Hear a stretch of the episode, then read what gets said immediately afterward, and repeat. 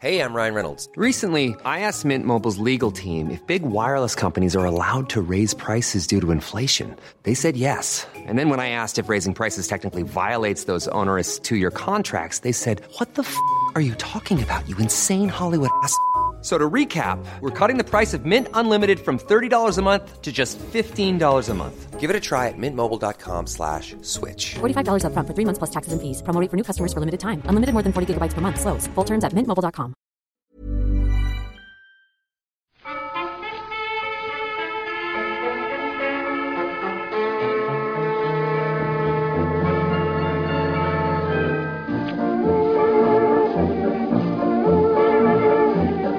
buenas, amigas y amigos. Bienvenidas, bienvenidos una semana más al podcast Reload, programa sobre videojuegos que hacemos desde anightgames.com. Veo mucha gente aquí, en la sala del Zencaster, así que voy a saludar primero. Están por aquí Óscar, Juan, Víctor y Clara Doña. ¿Qué tal? Hola, hola. Hola, ¿qué tal? Hola, Pep. ¿Cómo vais por ahí? Yo tengo mucho calor. O sea, lo voy a decir primero porque estoy agobiado, se escucha el ventilador y el podcast agradece el frío, la lluvia incluso, te diría. Ahora mismo no está... Yo no tengo el, el ambiente o las condiciones idóneas para, para grabar un podcast y para hablar La de juicios. A ver, la, la vida en general agradece el frío. ¿no? Sí. O sea, el calor, el, el desierto, por ejemplo, ¿no? Es un lugar en el que no hay vida apenas. Si lo piensas de esa forma. Sin embargo. Los eh, polos tampoco están de fiesta normalmente. Iba Noruega. Claro. en un páramo, En Víctor, teoría es más el frío, ¿no? Lo que En hace los que no haya polos- vida. Claro. Tú fíjate, en el desierto que hay, puta mierda, cactus, arena. En los desiertos, eso, en los polos, ¿qué hay? Los animales más guapos del mundo, los osos polares y los pingüinos. Quiero decir, claro que hay una fiesta en los polos. no me digas que no hay un animal más party que el pingüino. Ya, ya, es verdad. Yo preferiría estar ahí. realmente. Jaque mate, sí, sí. Pero tenéis aire acondicionado. Uf, yo, yo tengo un ventilador mini de estos como que son silenciosos, no hacen mucho ruido, pero aún así también me da, me da miedo que se escuche por el micro, porque estoy aquí con la ventana cerrada, con la puerta cerrada para que no se cuele ruido y es- esto es un horror, vaya. Ya ves, ¿eh? Yo tengo un ventilador apagado, así que para mí grabar podcast es deporte de riesgo. Si grabamos más de tres horas hoy, eh, fenezco, seguramente. Yo tampoco No, tengo aire acondicionado. Tengo la ventana abierta del, del balcón, que ahora entra frío y luego me va a tocar, bueno, frío, bueno, a ver, fresquito, pero luego me va a tocar cerrarla, así que me mutearé si no escucharéis la puerta más ruidosa de vuestra vida, vaya. Está un poco, están un poco de modelos aires acondicionados, ¿no? Es que eso iba a decir, se da por hecho que en todas partes hay aires acondicionados, que todo el mundo tiene, y no te creas, no te creas, es todavía un lujo montar uno de estos en casa. Ya, yo no tengo, yo, yo no tengo tampoco. Nada, pues a pasar calor. Hoy vamos a hablar del juicio de la Federal Trade Commission y Microsoft que había empezado o acababa de empezar la semana pasada, cuando grabamos el programa número 40 de, esta temporada, y ahora no ha terminado todavía, pero casi. Faltan unas poquitas declaraciones, tiene que pasar por ahí el representante de Nintendo, pero yo creo que, que tenemos bueno, información para estar un rato hablando de la posible adquisición de Activision Blizzard King.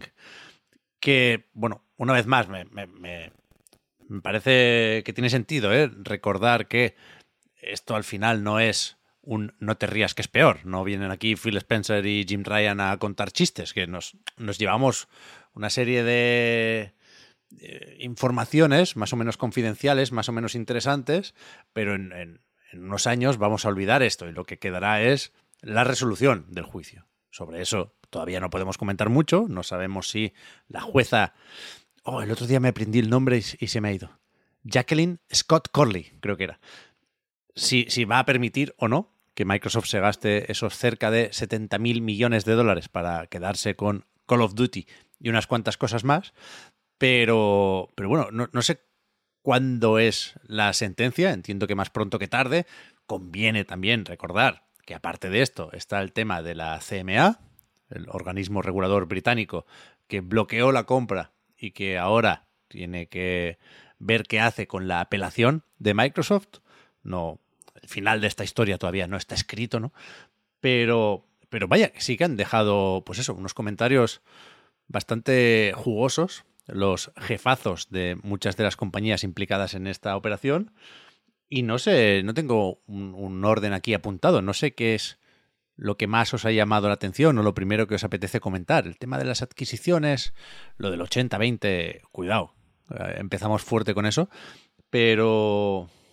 Eh, a mí no me está gustando tanto como pensaba el juicio, ¿eh? Se me ha desinflado un poco. Le falta guion, ¿eh? Sí, Le falta... sí. Uf, ya esto, ves. eh, si fuera un documental de Netflix, igual estaría más guapo. Sí. Que así a... Como a... Comerlo así es un poco como... como comer colacao a cucharadas, ¿no? Como que no... acaba siendo desagradable. Hay varias informaciones, yo creo, que son... eh, relevantes, interesantes, importantes, como lo quieras decir. El 80-20, evidentemente, es eso, el listado de eh, adquisiciones posibles que tenía Microsoft, creo que también es Sí.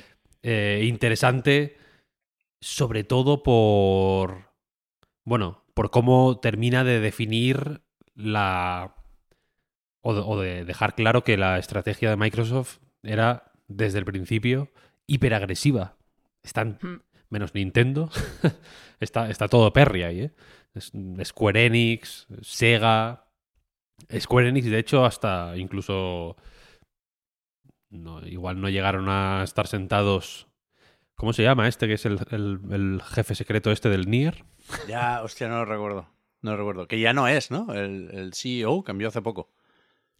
No sé, no sé quién se sentó en una mesa o si se llegó a sentarse alguien, pero desde luego hubo un plan de adquisición relativamente eh, desarrollado, ¿no? Quiero decir.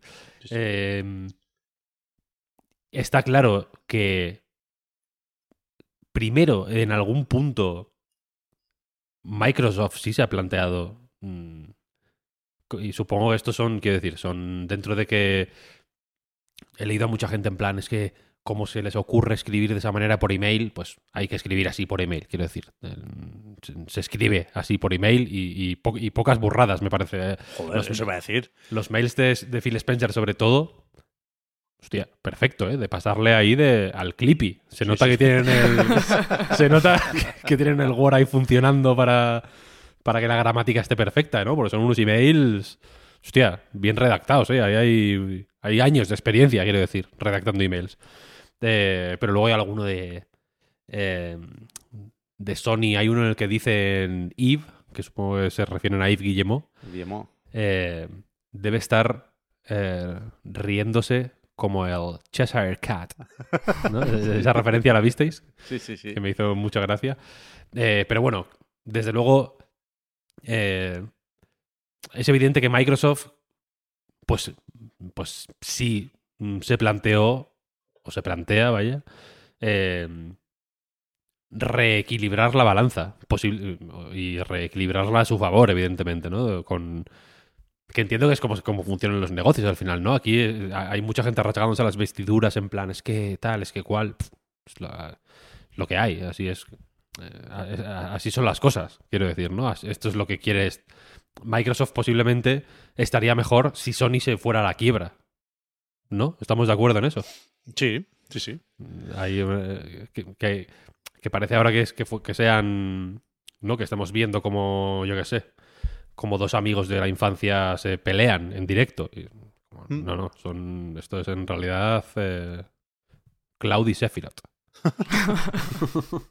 Era Y- Matsuda, ¿eh? El, el jefazo de, de Square Enix. y aquí la- y, y otra mm, cosa que se ha visto yo creo es que pues efectivamente Sony tiene una posición de dominancia suficiente como para que uno puedan permitirse decir que, que no les va a afectar tanto en realidad una compra como la de Activision, porque lo dice Jim Ryan en varias ocasiones, ¿no? En plan, pues es una putada, pero bueno. Mm. Pero vamos a estar... Hay un momento que dice, will be okay, coma, more, More than than okay. Sí, En sí. plan, Hmm. no, sé, el- no- no preocuparse, chavales. El bombshell, ¿no? Dicen en inglés todo el rato. Sí. El, el correo este de Jim Ryan como que, bueno, yo, yo creo que puede llegar a ser determinante a la hora de dictar sentencia. Y, y si es verdad que, que eh, Jim Ryan dice esto suponiendo que Call of Duty se queda en PlayStation. Quiero decir, el, correo empieza diciendo que eh, la adquisición o la estrategia de Microsoft no pasa por hacer Call of Duty exclusivo de Xbox y PC. Él habla de, pues eso, lo que ha dicho Phil Spencer también en algún momento. ¿eh? Si, si- si nos creemos a todo el mundo, podemos pensar que efectivamente lo principal aquí es fortalecer la posición de Xbox o Microsoft en el mercado de los juegos para móviles. Que a nadie le marca un dulce, ¿no? Tener Call of Duty está bien, aunque sea pa- para que vayan a tu cuenta de la caja los, los dineros del Warzone, pero, pero que lo principal es, bueno, preparar el terreno por si se puede meter más pronto que tarde, y aquí hay una serie de eh, leyes y regulaciones que parece que sobre todo en Europa irán para allá más pronto que tarde, eh, relacionadas con la apertura de las tiendas digitales, tanto App Store como Google Play, ¿no? En, los móviles, y, Microsoft quiere estar ahí, lo ha dicho también muchas veces todo el mundo, ¿no? Pero, pero veremos, veremos qué pasa. Yo, yo me quedo con unas cuantas cosas aquí también. Primero, me ha sorprendido efectivamente lo, lo correcto de los correos electrónicos. A Matt Booty se le escapa un no effing way, como no llega a decir no fucking way, Como de, pero como de serie, como de iCarly. Sí, ¿sabes? puede, una- sí, puede llegar a estar guionizado también eso, ¿eh? Pero yo, bueno, esa lección me la llevo también, ¿eh? Hay que tener cuidado al escribir correos porque eh, vuelan como pruebas en un, juicio. Me, me sorprende que, sea tan fácil tener acceso a este tipo de comunicación tan privada. Y, y, hay, más allá de efectivamente esos documentos confidenciales que también gusta ver, ¿eh? la, lista de posibles adquisiciones de Microsoft, creo que a nivel periodístico, si queréis, es quizás lo más interesante, porque yo no había visto nunca un documento de este estilo, ¿no? Es un, o sea, es un PDF eh, maquetado, bien presentado, que solo habla de posibles adquisiciones, M&A, o sea, mergers and acquisitions. Y, y- me gusta la, la estructura del documento, ¿no? Cómo plantea, eh, cómo analiza cada estudio o cada editora, cómo plantea beneficios y riesgos. Creo que eh, es, es- es chulo leerlo. Es una pena que ahora lo hayan borrado del, eh, del banco de pruebas, digamos, público de- del juicio. Ahora lo han vuelto a subir, pero con muchos más tachones. Si alguien quiere ver el, el original, supongo que no es difícil de conseguir. Yo, yo lo tengo, eh, puedo pasar el PDF por Discord. Eh, pero que, que en clave de la sentencia, que insisto, no deberíamos perderla de vista, yo creo que las dos cosas determinantes son el correo de Jim Ryan, que ha reconocido muchas veces y reconoció en su declaración que por supuesto su intención siempre ha sido bloquear el acuerdo porque no les conviene, pero eh, hay una contradicción ahí. Él ha dicho muchas veces que eh, Call of Duty es imprescindible para Sony, esa es una de las tesis de los economistas incluso que, que lleva a declarar la Federal Trade Commission y, y Jim Ryan, bueno, no, no ha dicho, o sea, no dijo en ese mail, repito, que no fuera imprescindible o muy importante Call of Duty, pero sí dijo que contaba con que ese juego siguiera saliendo en, PlayStation. Así lo han jurado tanto Phil Spencer como eh, el CEO de Microsoft, Satya Nadella, con lo cual, como mínimo durante un tiempo, eh, debería salir Call of Duty en PlayStation. ¿Cuánto tiempo? No lo sé. Esa es otra cosa que hemos confirmado estos días. Se acabó hablando mucho del contrato para los próximos 10 años. Pero recordad que Jim Ryan dijo en su momento que, la primera propuesta era inadecuada a muchos niveles porque se hablaba de tres años. Y Phil Spencer mm, no llegó a rebatir esto, no dijo nada cuando la conversación estaba en ese punto. Efectivamente, ahora vemos en correos que eh, la primera aproximación fue Call of Duty hasta 2027. Y el Jimbo dijo, yo no firmo. Pero, pero bueno, veremos qué pasa con esto. Y, después la, la- la otra reflexión que me parece interesante es hasta qué punto han cambiado las cosas en los últimos dos, tres años. Ese correo en el que Phil Spencer también pide permiso para hacer una, una propuesta de compra a Sega es de 2020, finales de 2020. Y en ningún momento se, se contempla la compra de Activision.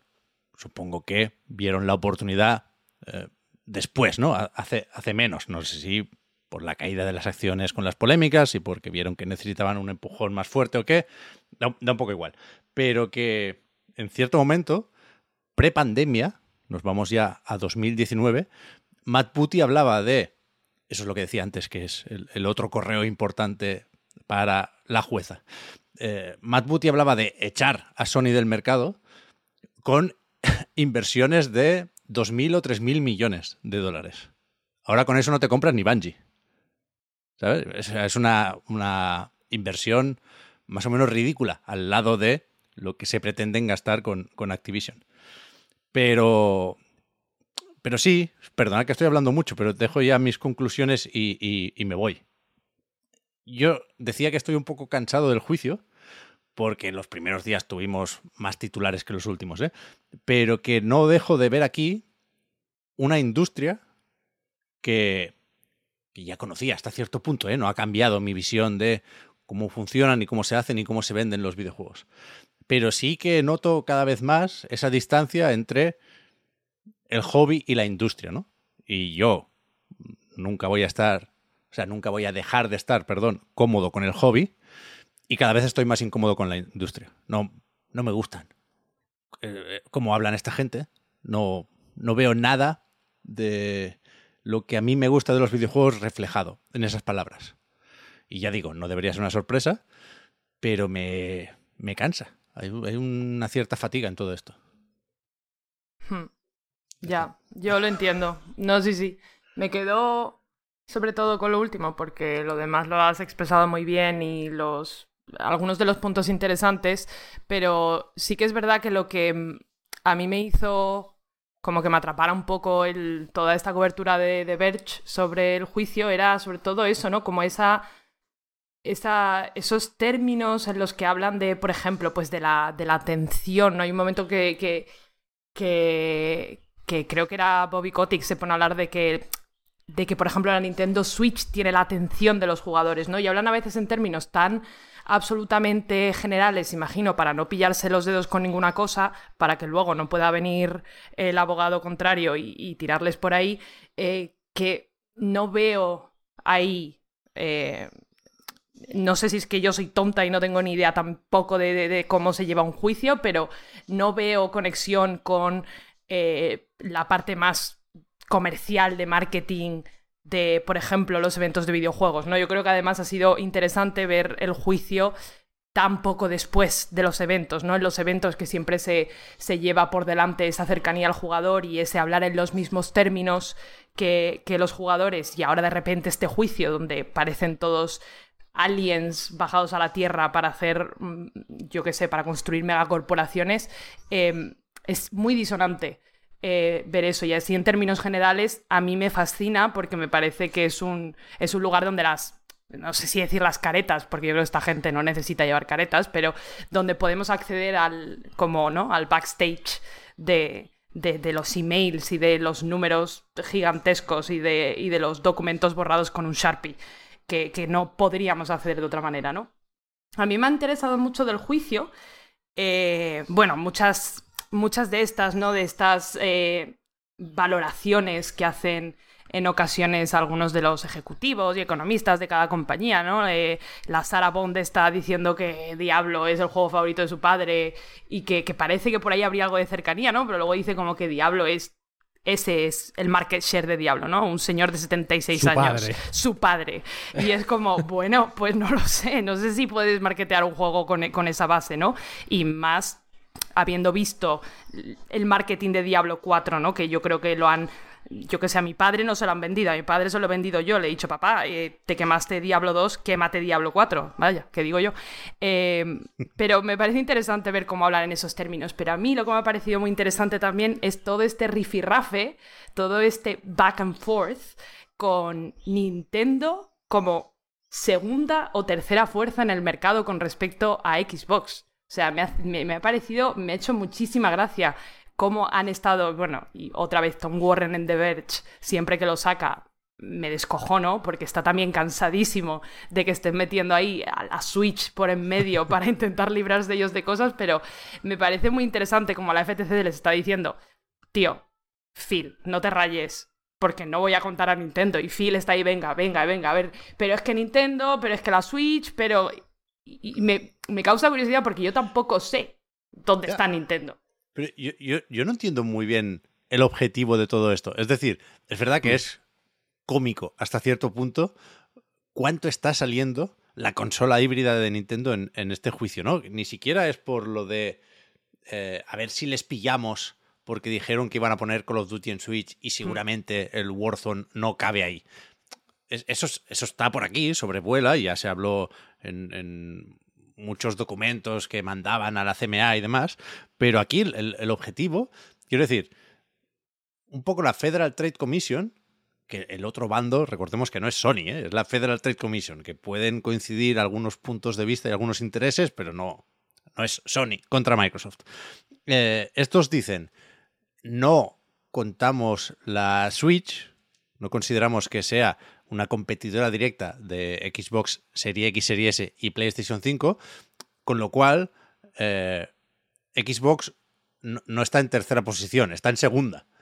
Y, y Xbox dice, no, sí contamos a la Switch, entonces somos los terceros. Pero, pero da, Tenía que da decir, igual, ¿no? O sea, al final... Apple, Sí, sí. Apple Claro. es que la App Store va mejor, entonces somos los cuartos. Y Claro. Google Play también, porque el Claro. Android mueve mucho, somos los quintos. al final están diciendo que son los últimos, ¿no? De los fabricantes y, y que en, en cualquier caso están por debajo de Sony. Pero me, me sorprende mucho hasta qué punto se, se insiste con lo de Switch. Que, por cierto, si me preguntáis a mí, claro que es competencia, faltaría más. ¿Qué cojones? Sí, yo, yo lo entiendo. yo- o sea, yo, yo le veo el sentido a que se mencione Switch. Por, por, al final, lo del puesto me parece relativamente importante por lo que tiene el juicio de reafirmar si habría monopolio o no, ¿no? Al final, eh, esos porcentajes que ocuparían dentro del mercado cada uno, si no tienes en cuenta Switch, te estás cargando una grandísima parte de esto. Y al final, el peso de Microsoft sería mucho menor teniendo en cuenta a Nintendo, que yo sinceramente también creo que, que no sé, que, no, no, no tengo motivos para quitarlo de ahí, ¿no? Claro. El tema de la potencia me parece más o menos circunstancial, la realidad es que están compitiendo entre ellos en tanto que es la actual generación de cada una en este momento y que las cifras de ventas de Switch, de Switch perdón, eh, reafirman un poco esto, ¿no? O sea, no, me parece un poco Sí, pero- sí, pero no. impepinable. Sí, pero no.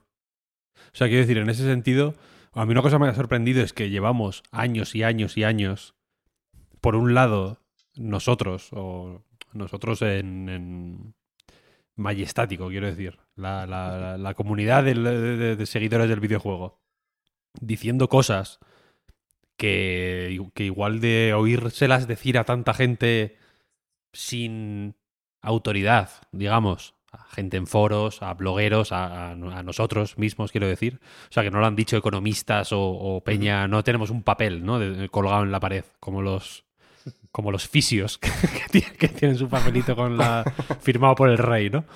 Eh, en plan eso, que Nintendo juega a otra cosa, que es otra, que va a su rollo, que no sé qué, no sé cuál, y, y, y suponiendo, yo suponía al menos, vaya, que la gente que trabajaba a este nivel en compañías multinacionales, en las, en las multinacionales más grandes del sector del videojuego y, del, y de la tecnología, en el caso de Microsoft, quiero decir, eh, que manejaban otros discursos o que, o que podían eh, colocar mm, en la base, digamos, para que fueran para apoyar sus declaraciones datos específicos. Como dice Clara, hay una serie de generalidades que yo creo que no van a- que no significan nada en realidad o que pueden significar cu- cualquier cosa en función de lo que de lo que al final opina el juez. Es que al final, con toda esta mierda que están diciendo, al final pff, a- alguien- me imagino un juez ahí en su casa pensando, ¿qué, qué pollas digo yo ahora? ¿Quién- qué, qué me han dicho aquí? Que Nintendo juega a otra. ¿Por qué? Quiero decir, enséñame cifras. ¿No tienes cifras? Quiero decir, yo no creo que Nintendo compita, sinceramente, con PlayStation o con Xbox. Que compite en un sentido eh, abstracto y general de que sí, son las tres majors de los videojuegos. ¿eh? Sí, correcto, ahí lo entiendo, ¿no? Que compite en un, en un sentido histórico. Pues sí, entiendo que compite. Que, e- e- ¿En qué medida, sin embargo, y eso es lo que yo no tengo tan claro, se solapan los públicos? Quiero decir, ¿en qué Hmm. medida se solapa el público de Pikmin 4, la gente que va a comprar Pikmin 4 o la gente que hace que Super Mario Odyssey haya vendido 15 millones de copias? O, o que Advance Wars 1 más 2, un juego que, no, que, na- que nadie tiene, que yo conozca, venda eh, 6 millones de copias a las que coño vaya a vender en su historia, ¿sabes? En que, o, o- o si quieres incluso ir un poco más, hacer, cerrar un poco el cerco. Splatoon 3, ¿cuántos millones ha vendido? La- un porrón de millones. Hostia, no recuerdo. Los millones unos de... 10. Échale 10 millones. Los 10 millones de copias vendidas de Splatoon, que al final es, quote unquote, un shooter multijugador, ¿en qué medida se solapan con los de un Call of Duty, por ejemplo? Quiero decir, ¿en qué medida compiten realmente Hmm. eh, estas, estas eh, compañías? Porque yo entiendo que una cosa es, pues, que es, pues vale, sí, las tres hacen... Hay tres consolas, entre comillas, Habría que ver, ¿no? Que en qué posición queda ahí la Steam Deck, por ejemplo, o en qué posición queda, si quieres contarla, la ROG Ally o similares. Eh, pero bueno, hay tres consolas, ¿no? Y entonces, claro, compiten en el, sentido de que, claro, eh, pues a veces no se pueden comprar las tres, yo qué sé. Pero yo no sé en- si es com- competición real. O sea, son tres aparatos. Hmm. Bueno, sí, sí, pero O sea, las, no lo sé. las no lo sé. dinámicas del mercado y de las comunidades y el tiempo que dedican los jugadores a cada juego cambian decididamente en función de si la consola de Nintendo es fuerte o no. O sea, con una Switch, PlayStation y Xbox no están igual que con una Wii U. Vale, pues necesito datos que respalden ese tipo de afirmaciones. Claro. Eso es lo que, eso es lo que hacen falta. Quiero decir, en un juicio hacen falta ese tipo de cosas. O, eso es lo determinante Claro. de ese tipo de cosas. No que Kotick, que es una persona. Quiero decir, yo no me fío de esta gente. No se acuerdan de lo que han dicho. En ningún caso. Es como, oye, ¿alguna vez hablasteis de comprar Activision? O de comprar mm, Sega? O de comprar no sé qué. Es que no me acuerdo. ¿Cómo que no te acuerdas, tío? Eh, Quiero decir que no, es, que no te estoy preguntando qué desayunaste hace dos semanas, que entiendo que no te acuerdes. Son, unas, son una serie de conversaciones de un nivel hiper alto y de una relevancia capital para sus respectivas compañías y no se acuerdan de, de golpe. Entonces, yo si fuera no Jim Ryan o Sarah Bond o, o incluso los eh, abogados de cada una de las partes ahí presentes, sino la parte independiente que es la que al final en un- va a tener que tomar una decisión definitiva, pues pensaría, es que, es que, es que no se puede tomar una decisión con esta mierda. Sea, Claro. no se acuerda de, do- de dónde dejo los zapatos Pero es que, a fíjate. No, hay, no. Una, hay una instancia en la que Jimbo dice que, o sea, hablando de la Switch, él también se mete en ese carro o en ese barco. Y, y- y, bueno, si seguimos la línea de que eh, Microsoft argumenta que son la tercera fuerza del mercado porque, bueno, Switch sería la segunda, Jimbo se dispara en el, en el pie diciendo que, que, que la tecnología, el hardware de Nintendo es mucho menos sofisticado del que el de PlayStation Xbox, que es más barato y que está enfocado a una audiencia bastante más joven. O sea que al final... em, es lo que decía Víctor, eso, que, eso que, que me, que me quieres decir, o sea, que datos, o sea, ahí no hay datos, Esto eso lo podría decir yo aquí sin haberme mirado un maldito documento eh, en mi vida. eh, O sea, ¿qué- qué- claro, es lo, es quieres lo que uno, cuando tú vas al game, pues supones que los juegos de Nintendo están orientados a un público más joven, porque parecen para bebés todos. Quiero decir, tú ves las portadas del Mario, del Pikmin, de no sé qué, y dices, vale, son claramente para un público más joven. ¿Qué quiere decir más joven? ¿13 años? ¿3 años?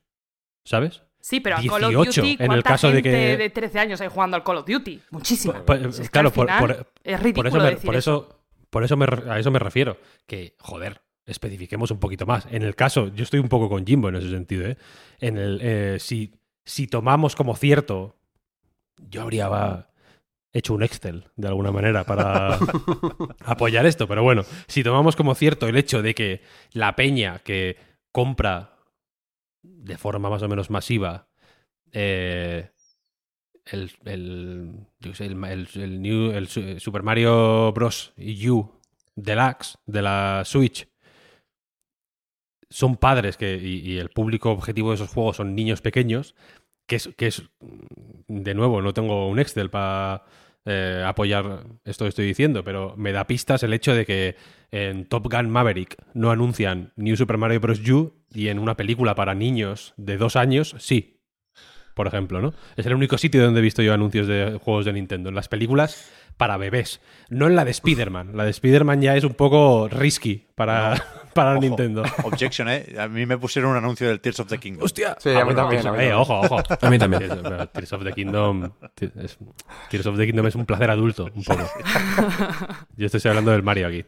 Eh, yo- pero yo estoy de acuerdo que si, si, si tomamos como válido eso, y Tears of the Kingdom, o Xenoblade, o X ejemplos, son excepciones, yo creo. Igual que me, me puedes decir, no, es que Sony, joder, Sony también hace juegos para niños, ¿no? Por el Astros, Playroom, es como, vale, o el Sackboy, vale, hay dos, ya está, el resto mm, no lo son, quiero decir.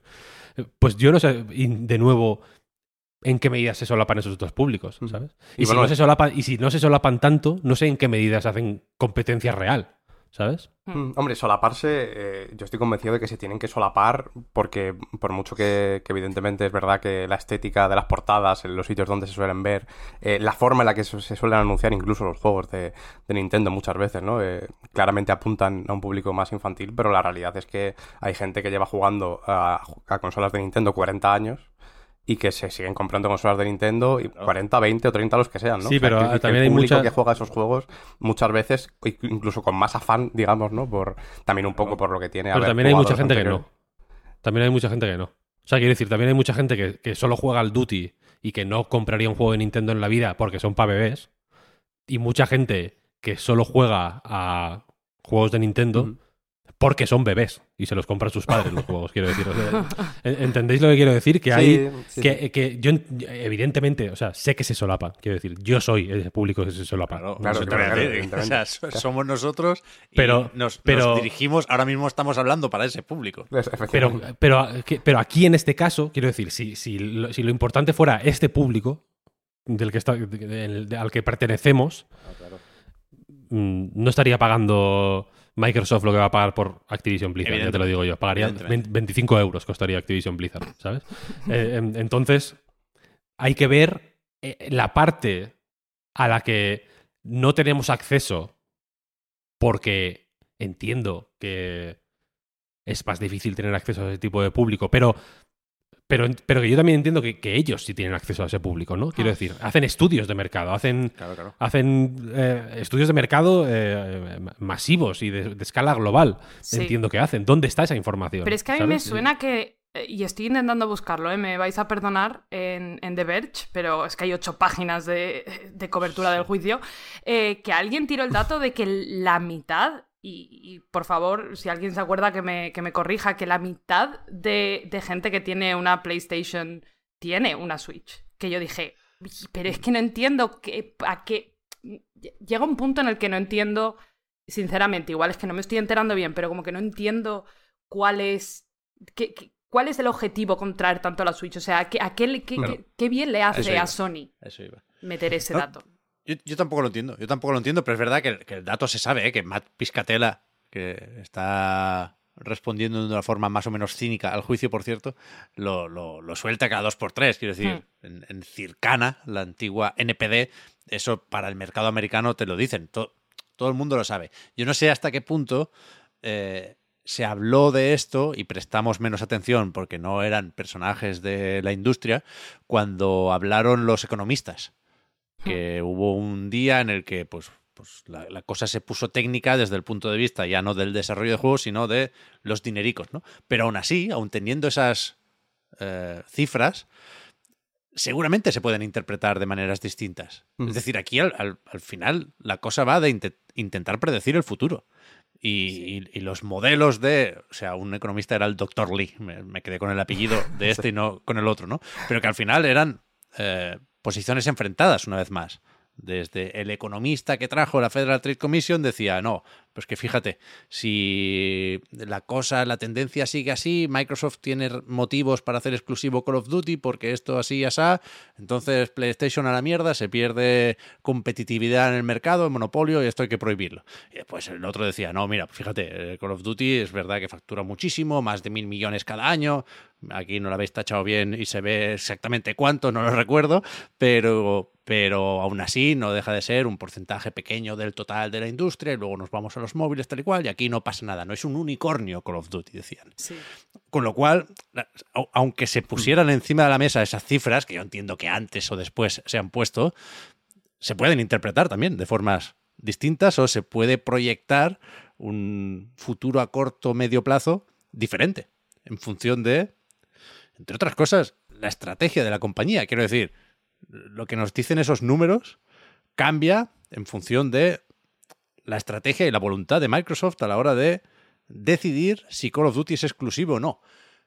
Han jurado que, que no lo va a ser, ¿no? Y que estará en GeForce Now y en Switch y en PlayStation también. Insisto, no sé entonces para qué existe el famoso acuerdo de los 10 años que Brad Smith lleva siempre encima por si Jimbo se lo quiere firmar.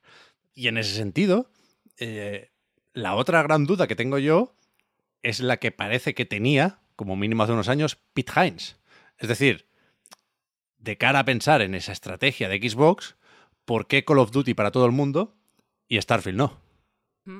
¿No? Que, que por ahí también han querido ir en algún momento los organismos reguladores. ¿eh? Sí. Y Phil Spencer te dirá que caso por caso y que vete a saber, él no tiene claro tampoco qué pasará con The Elder Scrolls 6 porque todavía falta mucho desarrollo y, y- y no sabe qué Xbox habrá para cuando salga el juego. Pero Va a ser más exclusivo que un bolso de Hombre. Dior, ¿no? quiero decir, te diré, te diré. Pero el propio Jim, Ra- Jim Ryan decía que no le preocupaba tanto, ¿no? Starfield, que va a ser un, pues eso, un mastodonte, un bicho, pero que no lo ve como un juego anti, anticompetitivo, ¿no? Eso es, Por, por eso lo que es. tiene de, pues, al no ser multijugador, ¿no? Y, y- y la forma en la que se monetizan ese tipo de juegos, Claro. yo creo que cambia el cuento completamente. Claro, que entiendo que, que Starfield eh, ni siquiera el de Scrolls es lo mismo que Call of Duty. Cuidado, siendo muy tochos, eh, lo vamos a comprobar el 6 de septiembre. Pero que, que al final el juicio no, no va solo de interpretar el mercado, va también de decidir si se creen o no a Microsoft. ¿Sabes? Que al final, por técnicos que nos pongamos, hay, hay una cuestión muy humana también. Y entiendo que es una de las dificultades de ser juez o de regular este tipo de cosas, ¿eh? Pero a mí lo que me, me vuela la puta cabeza, que he visto algún comentario también al respecto, es ¿por qué no se hace al revés? ¿Por qué no se dice, vale, comprad, pero os habéis comprometido a hacer esto, esto y esto? Como no cumpláis, o sea, os, os empapelamos, os ponemos una multa del copón y os obligamos a vender Activision Blizzard. ¿Por qué no se hace así esto? ¿No es mucho más fácil para todos? O sea, entiendo que algo de eso hay. ¿eh? En la Comisión Europea decían que montaban equipos de estudio y de seguimiento para ver que eh, todas esas concesiones se cumplen y que los juegos estarán disponibles para todas las plataformas en la nube y que las licencias tal y cual.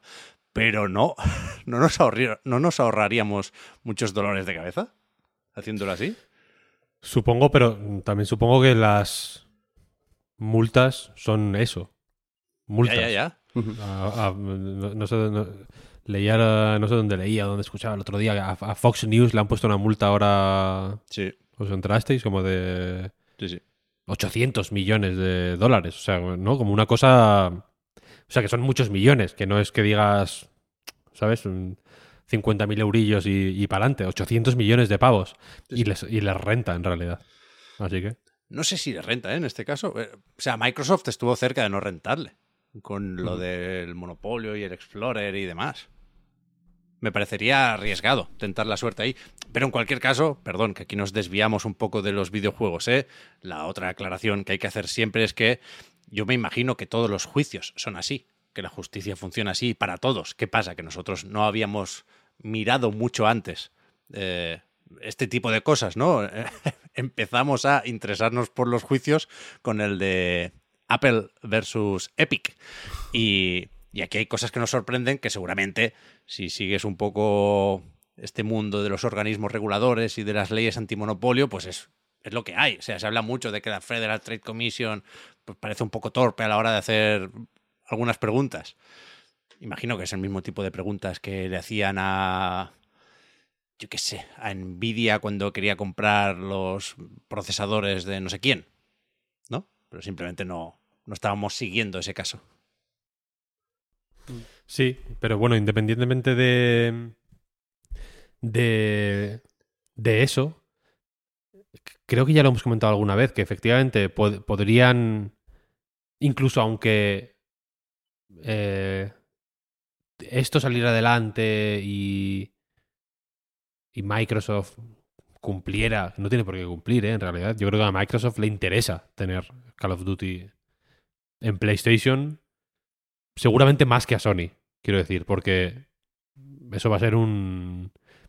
lo que en TikTok llaman passive income. Es como comprarte un garaje, una plaza, una plaza de parking. ¿Me estás diciendo que, que van a hacerse ricos sin esfuerzo? Es que, bueno, mm, no, sin- no sin esfuerzo, bueno, quiero decir, es- hay que esforzarse un poco. Pero. Pero que, le- que le- les interesa aún así, ¿no? Y. mm, Aquí yo creo que la, la clave es que a quien no le interesa es a Sony. ¿Sabes? ¿No le interesa tener Call of Duty, dices? No, que, Nos interesa tenerlo con Microsoft habiendo comprado Activision. que, la, que la compra salga adelante, quiero decir.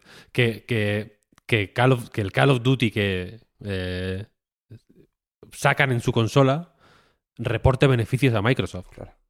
Hmm. Yo creo que aquí está la... Claro. Tan fácil como eso, quiero decir, ¿sabes? Sembrar en, su, en sus terrenos, ¿sabes? Los... Lo que van a recoger el, el rival, digamos. Bueno, yo qué sé, pero que igual que con el Minecraft, que Phil Spencer sonaba o se hacía el ofendido porque resulta que el dinero que les da Minecraft a Sony, o sea, por tener Minecraft en sus plataformas, Sony gana dinero, aunque sea el 30%, igual ahora negocian 80-20, pero en principio el 30%, pues eso le va bien a Sony, también a Microsoft. O sea, al final los porcentajes bailan, pero cuando una publica un juego en la plataforma de la otra, sacan pasta de ahí las dos, evidentemente. Que, es, que preferirían tener el 70 que el 30, evidentemente. Pero- No, pero quiero decir, aunque fuera un 10. No cambia yo- tanto, ¿eh? no cambia tanto la cosa. Hombre, hombre, claro que cambia. Le estás dando recursos a, a, a tu rival, quiero decir. Eh, a- aquí sí que es tu rival, quiero decir. Aquí estás dando eh, gasolina a la fabricante Pero- de la pero- consola que sí es tu rival. Pero que tu Eh, rival es Microsoft, Víctor, que si no les da dinero el Duty, se lo da el Office 365. Sí, Quiero pero, decir, si se lo- es- pero, pero quiero decir, pero un momento, Pep, en el momento en el que el- la gasolina de Microsoft Corporación eh, dependa más del Office que de la Xbox, la. Xbox se va a tomar por el culo y ya está. Quiero Está decir, no claro, hay- aquí no hay. claro. Ya, ya en, en la época de One estuvieron en esa tesitura de mandar a tomar por el culo la Claro. One porque efectivamente les daba más dinero el Office. Entonces, entonces aquí está la. Yo creo que aquí está la clave, que al final es eh, una serie de juegos y como veis, mm, yo llevaba cierto tiempo diciendo esto, pero de los móviles no se ha hablado en ningún momento porque a nadie le importa una mierda lo de los móviles. Quiero decir, la, la clave es el duty, evidentemente. Me sorprende a mí. yo- o sea, yo. Cuidado. Entiendo tu punto de vista, ¿eh, Víctor? Y lo comparto en gran medida. Pero yo sí creo que hay un reparto de pesos poco representativo.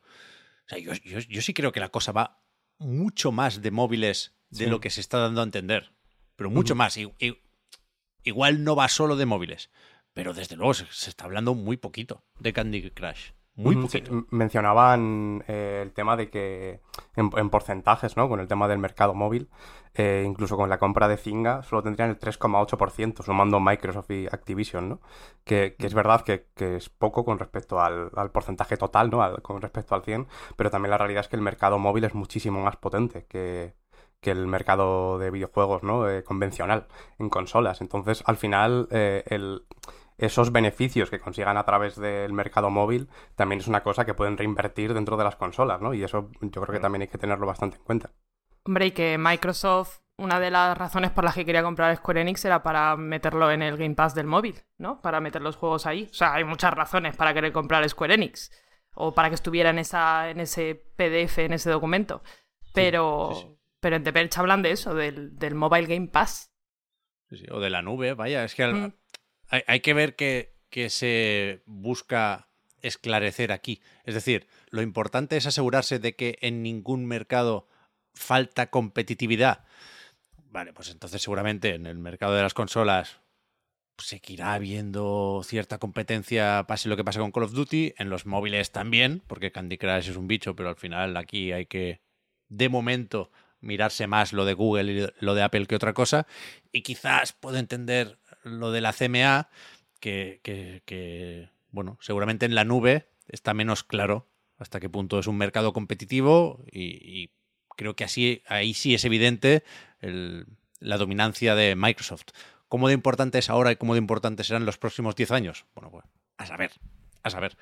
Pero, pero bueno, yo, yo, yo sí creo que se está en la Federal Trade Commission dando una importancia a Call of Duty que no voy a decir que no tenga, por supuesto que la tiene, pero que no es la única cosa importante en esta operación. Creo que se está desatendiendo la nube, por ejemplo.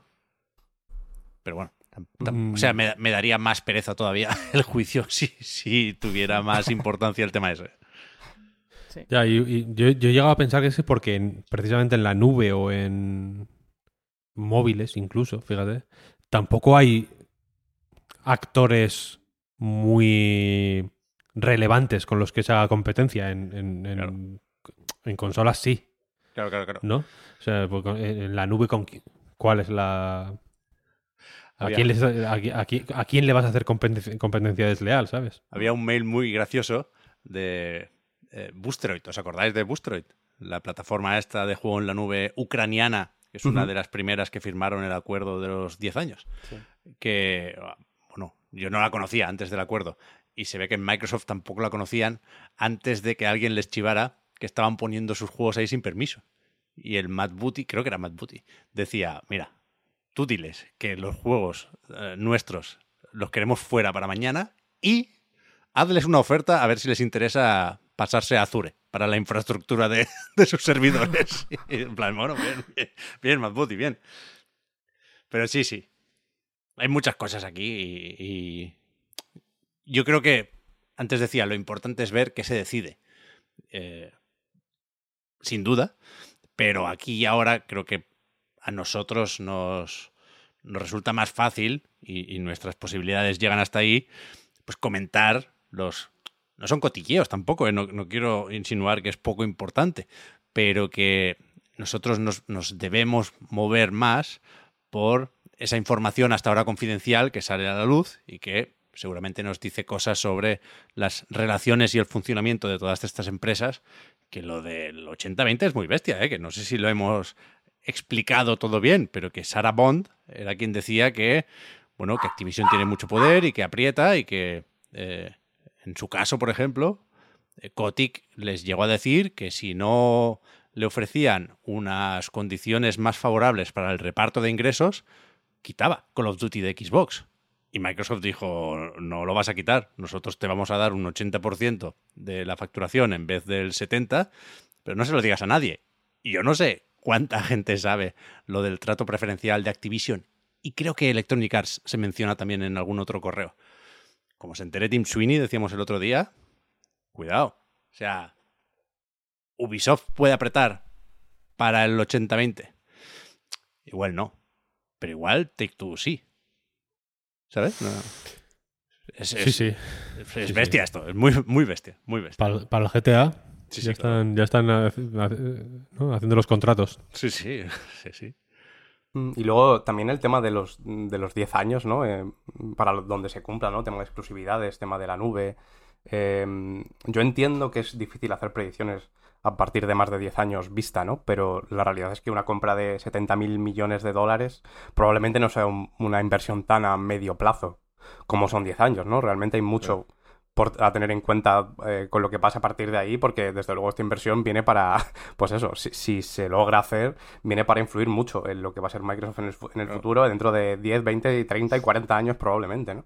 Y, y me da la sensación de que es verdad que se han sacado cosas interesantes, ¿no? Cosas también que tienen un poco de, de cotilleo, si quieres, Pep, eh, rememorando lo que has dicho, ¿no? El tema de lo que costó hacer el, Forbidden West, ¿no? O cosas así. Pero la realidad es 112 que- kilos, ¿eh? No, sí, sí, 212 millones. Ojo. Pero sin, no sé, Sin marketing. sin, marketing. Pues, pero bueno, venía a decir que, tengo la sensación de que lo que se ha hablado realmente en el juicio y los rifirrafes que hay, al final acaban siendo un poco lo mismo que habíamos visto hasta ahora. O sea, no, no sé hasta qué punto eh, este juicio y estas citaciones se han hecho que avance o que se haya podido llegar a alguna conclusión, porque como decís, es todo muy ambiguo, ¿no? Muy abstracto, muy abierto a la interpretación de, de la Federal Trade Commission, que tampoco es que efectivamente haga no sé, unas preguntas demasiado certeras, ¿no? Que eh, intente ir, bueno, int- entiendo que, entiendo que intentarlo lo intentarán, ¿no? Pero parece que no acaban de ir al, al quid de la cuestión, ¿no? A pedir los, los datos específicos con los que sí puedan empezar a, a funcionar y a tomar decisiones. Así que, no sé, me da la sensación de que estos días sí que es verdad que, ya digo, hay eh, cosas interesantes que podemos sacar y comentar, pero que estamos más o menos en el mismo punto que la semana pasada, ¿no? Estoy de acuerdo, estoy de acuerdo. También, cuidado, antes quería decir esto y, y- y no me he acordado. Que al, al repetir la cifra, Oscar, lo, lo de los 70.000 millones de dólares, claro, hay que tener en cuenta que lo que decías antes, Víctor, de que el dinero generado por Call of Duty se lo lleva a Microsoft, cuidado, que ese dinero tiene que servir para pagar el préstamo de 70.000 millones de dólares también, ¿eh? Que no, ¿sabes? No, no empieza a reportar beneficios desde el minuto uno, en tanto que eh, vienen esos ingresos después de una inversión brutal, que a la larga supongo que la intención es eh, generar más de 70.000 millones de dólares con Call of Duty, Candy Crush, Diablo y compañía, ¿eh? por supuesto, pero que no, que no sale gratis llevarte Activision Blizzard King, por supuesto, y que al final, insisto, hay que hacer números y es responsabilidad de los organismos reguladores y de los jueces y las juezas, ¿eh? pero que al final, yo creo que en, el modelo de industria que hay ahora mismo, las reglas del juego son igual para todos. Quiero decir, Call of Duty es un bicho especialmente grande, pero Sony va a hacer lo mismo con Bungie, que tampoco son cuatro matados, ¿eh? Si el Marathon lo peta, la situación es exactamente la misma. Sony se lleva el 70%, el 80% si son hábiles negociando, de, de la facturación de Marathon en Xbox. Sí, sí. Totalmente, totalmente. Eh, Tampoco se sabe cuánto, cuánto del. Esos, esa millonada es dinero, ¿no? Que puede ser mm, solo parcialmente dinero. Puede haber una parte de acciones, por ejemplo, También. Sí, sí. ¿No? Que por eso. Sí, sí. Ah, creo que se dijo, ¿eh? ¿Se dijo? Me parece No que sí, tengo, pero no tengo el dato. No lo tengo presente, no lo tengo No presente. tengo el dato en la cabeza. Pero que sí, que evidentemente la. Mm, se- hay, hay- hay una dimensión de, de- de- de todo esto que evidentemente se nos escapa porque yo sinceramente no puedo ni pensar en esa cantidad de dinero. No es, una, no es una cosa, es una cosa eh, ajena, yo creo, a nuestro, a nuestra a nuestras O posibilidades. sea, son, son 10 no, pero 8 o 9 Bethesdas, ¿eh? La, la que se está liando con el Starfield, imagínate por 8. Y que, y que, y que aparte quiero decir, y si quieres, por, por ir cerrando, eh, Clara, tú publicaste un artículo en A Night hoy sobre, hoy es día jueves, estamos grabando en jueves, eh, sobre todo este asunto, que me pareció... O sea, me gustó porque es una cosa que he ido pensando, eh, que he estado pensando estos días, en realidad, mientras ocurría el juicio, que es la que en realidad, claro, es es, eh, munición para la guerra de consolas porque tampoco veo una tampoco veo una un nivel insisto en el juicio entiendo que hay eh, evidentemente más eh, que tiene o- obviamente la gente que está participando tiene un conocimiento de primera mano de todo lo que es de, todos estos tejemanejes y que tiene datos y que tiene informaciones etcétera etcétera. Pero tampoco estoy viendo insisto eh, nada particularmente esclarecedor. La mayoría de cosas que dicen me parecen muy tontas tanto preguntas como respuestas. Esto creo que tiene que ver con Estados Unidos, que es un país eh, absolutamente grotesco y, hay que intentar no tenerlo en cuenta para nada, pero bueno, me parece un poco... eh, eh, me parece eh, decepcionante en el sentido de que, de que es más o menos estúpido. Y que al final, estas operaciones, estamos hablando de compañías que no son eh, em- empresas familiares, quiero decir, ¿no? Mm, A Phil, Phil Spencer, si esta operación sale adelante, seguramente se, llene- se lleve un bonus de lujo y se irá a su casa y ya. Quiero decir que la, la relación que tiene, a mí es una cosa que me, que me resulta fascinante. No es ni como en Succession, que sí es una empresa familiar. Sí. Esto es una. Dentro. O sea, en Succession es una empresa familiar dentro de lo que. Pues de las dimensiones, ¿no? Pero, pero al final es una familia, quiero decir. Esto es Peña que, mm, entre comillas, ni le, ni le va ni le viene. Lo que todos estos. No le. eh, son unas cifras que, que les, que les son absolutamente eh, ajenas. Y me gustó, de hecho, Clara, que lo relacionaras con Succession, porque como en Succession, aquí estamos viendo que esta gente es falible al mil por cien, ¿sabes? Y que se, y que se mueven de- con, con impulsos que son mucho menos... eh, no sé cómo decirlo. Sofisticados casi, son mucho más Sí, primarios. O, y- o precisos, o, o exactos, Mm. o, o me- o- o meditados de lo que posiblemente pensábamos, realmente. Claro. Ya no porque el juicio estén diciendo generalidades porque se lo ha dicho su abogado, que no digan cosas más concretas, sino por lo que ponen los mails, sin ir más lejos, ¿sabes? O sea, que son, son mails de, de, hostia, tú te pensabas que eran... que es otra cosa que se suele decir, ¿no? Es, un, es otra, otro discurso de foro, de... No, es que la gente que hace esto sabe lo que hace, ¿no? ¿En qué medida? Sí, sí. O sea, quiero decir, yo sé, sé que saben lo que hacen, pero ¿en qué medida? ¿Sabes, ¿Sabes Sí, sí. que, que cuánto, No. de, cuánto de infalible mm, hay ahí? O, o más importante, ¿en qué, en qué medida eh, es mm, falible esta gente? Bueno, claro, o sea, yo no he querido sacar este tema porque me parece anecdótico en el gran esquema de las cosas, pero Bobby Kotick decía, escúchame, ¿y el Call of Duty por qué no lo habéis sacado en, en Switch? Sí. Y dice, no, porque ahí, ahí me equivoqué, porque no supe ver el éxito de la consola, porque cuando vi el prototipo de Switch, decía Kotick, no me pareció tan guay como la Wii. Y en plan, bueno, eso con el prototipo, cuando iban ya por 80, 100 millones de consolas vendidas, ¿no se te ocurrió? A partir de ahora sacamos el Duty también. No, lo que pasa es que sabe que sería un meme y que no vendería lo suficiente. Pero bueno, él te dice que no, que el, que el prototipo. Ah, ahí la verdad es que no estuve fino. No, tuve- no, no fue mi mejor tarde, señor juez.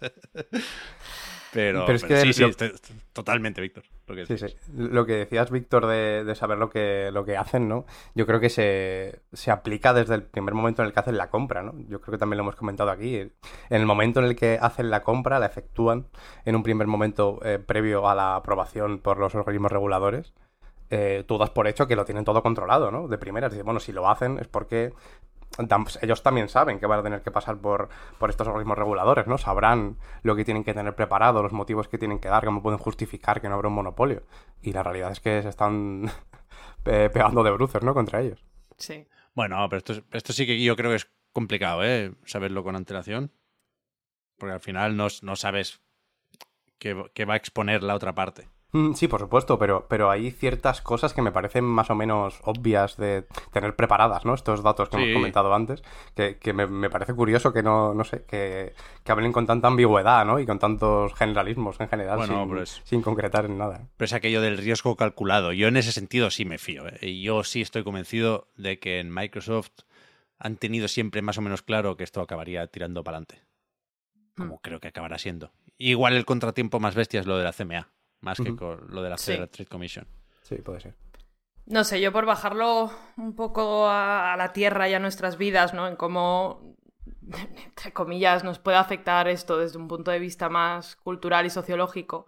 Claro, a mí eso también me interesaba desde el primer momento, ¿no? Cómo evidencia que la guerra de consolas es una guerra obviamente capitalista y no quiero decir orquestada porque suena un poco conspiranoide, pero que esta gente está aquí todo el rato echándole leña al fuego. También, eh, Jim Ryan diciendo, bueno, pero es que los juegos de Xbox son shooting y son online y eso, eso, eso es de Estados Unidos, eso es popular allí, eso, eso no le interesa a nadie más, ¿no? Y obviamente ahí hay mucha también, eh, hay relaciones muy parasociales de la gente con, con estos CEOs y con, ¿no? Con la como que son como la personificación de, de, la consola. Imagino a mucha gente ya como formando trincheras de, bueno, pues ha dicho que, ¿no? Que, que, que, mis juegos de mi Xbox son demasiado, yo qué sé, como burdos, yo qué sé. Eh, por eso. Pero por eso. A, a eso, a eso es lo que iba, que, les da, que en realidad yo creo que a, a ellos mismos, por salud mental y posiblemente porque tengan un coach que se lo dice, eh, tienen que evitar a toda costa ser eso. Sí. Ser la consola a la que representan o la marca a la que representan. Entiendo que hay una parte de que tienen que. Y en el caso de. En el caso de Phil Spencer, igual es un poco más sutil o un poco más elegante, pero Aaron Greenberg, por ejemplo, es. Eh, va a saco en ese sentido. Pero tienen que tener un poco de distancia en, en ese sentido para poder. Eh, para joder, pues para no hay una serie de decisiones que entiendo que cuando hay esas cantidades de dinero en en juego, pues hay que tomar en frío, ¿no? No puedes tomar en caliente, en realidad.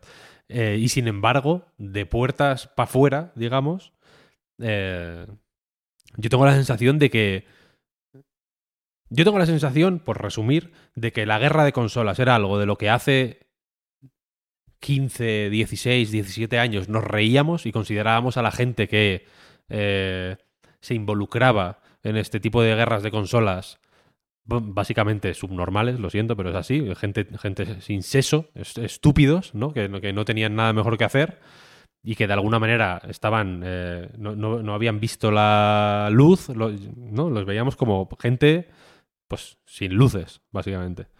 Eh, y, y, no sé cómo, de un tiempo a esta parte, yo supongo que porque los juegos son eh, cada vez más rancios en realidad, porque lo siento, pero está, está siendo divertido seguir este juicio, porque es la primera vez en, en muchos años que algo relacionado con Activision es medianamente divertido. No, eh, no. Los, los, joder, anda que no. Los Duty irrelevantes hasta, hasta un punto. Ir, o sea, eh, irrelevantes en un sentido. Eh, cultural. Cultural, si lo quieres decir, ¿no? Eh, dan dinero, etcétera, etcétera, como el Candy Crush. No, no, no, no quiero hablar de este tema. No es un tema. Eh, sé que somos todos suficientemente inteligentes como para entender, pa, como para que estemos entendiendo a, a, a qué me refiero, ¿no? Eh, pero es eso, es la, primera vez que Activision se mete en algo divertido en, muchísimo tiempo. Eh, pero eso, no sé si es porque los juegos, por, necesidad de, del mercado, digamos, se han convertido en cada vez menos interesantes, ¿sabes? O cada vez menos con cada vez recurren a ideas menos fuertes como para que las entienda todo el mundo para que le gusten a todo el mundo. No sé exactamente por qué, pero las la, la división de consolas de un tiempo a esta parte se, han, se ha normalizado. ¿Sabes? Se ha, se ha naturalizado absolutamente el hecho de que, por ejemplo, quiero decir, hace 10, 15 años, o sea, eh, 15, 16, 17 años, cuando decía antes, el que existiera un Push Square, un eh, Pure Xbox o como coño se llame, un Nintendo Live, etcétera, etcétera. Esta división por plataformas que lo hacen todos ahora, quiero decir, es la. es la.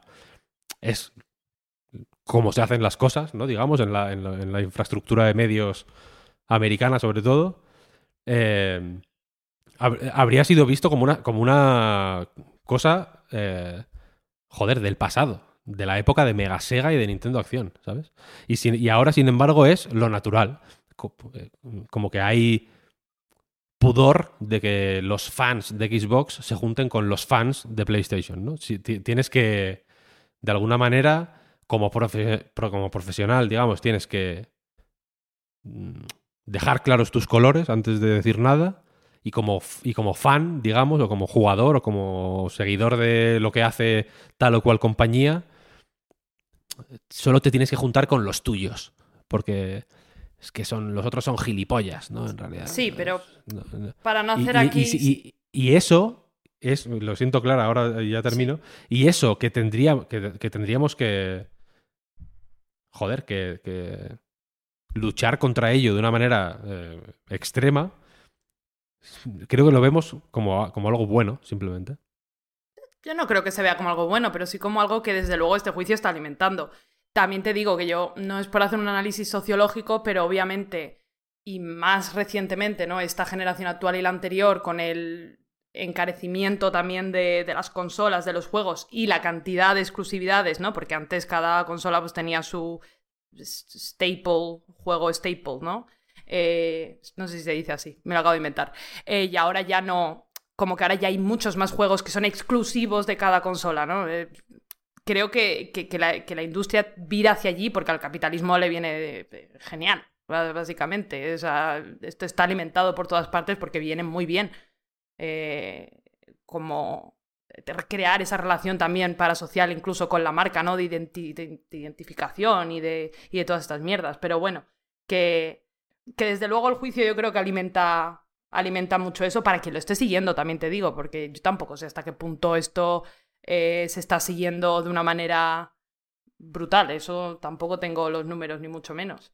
Eh, pero bueno, que evidencia un poco el estado de la industria y, yo creo que, que va a permear a, a los jugadores, pues estoy segura. Aquellos que lo sigan, seguramente.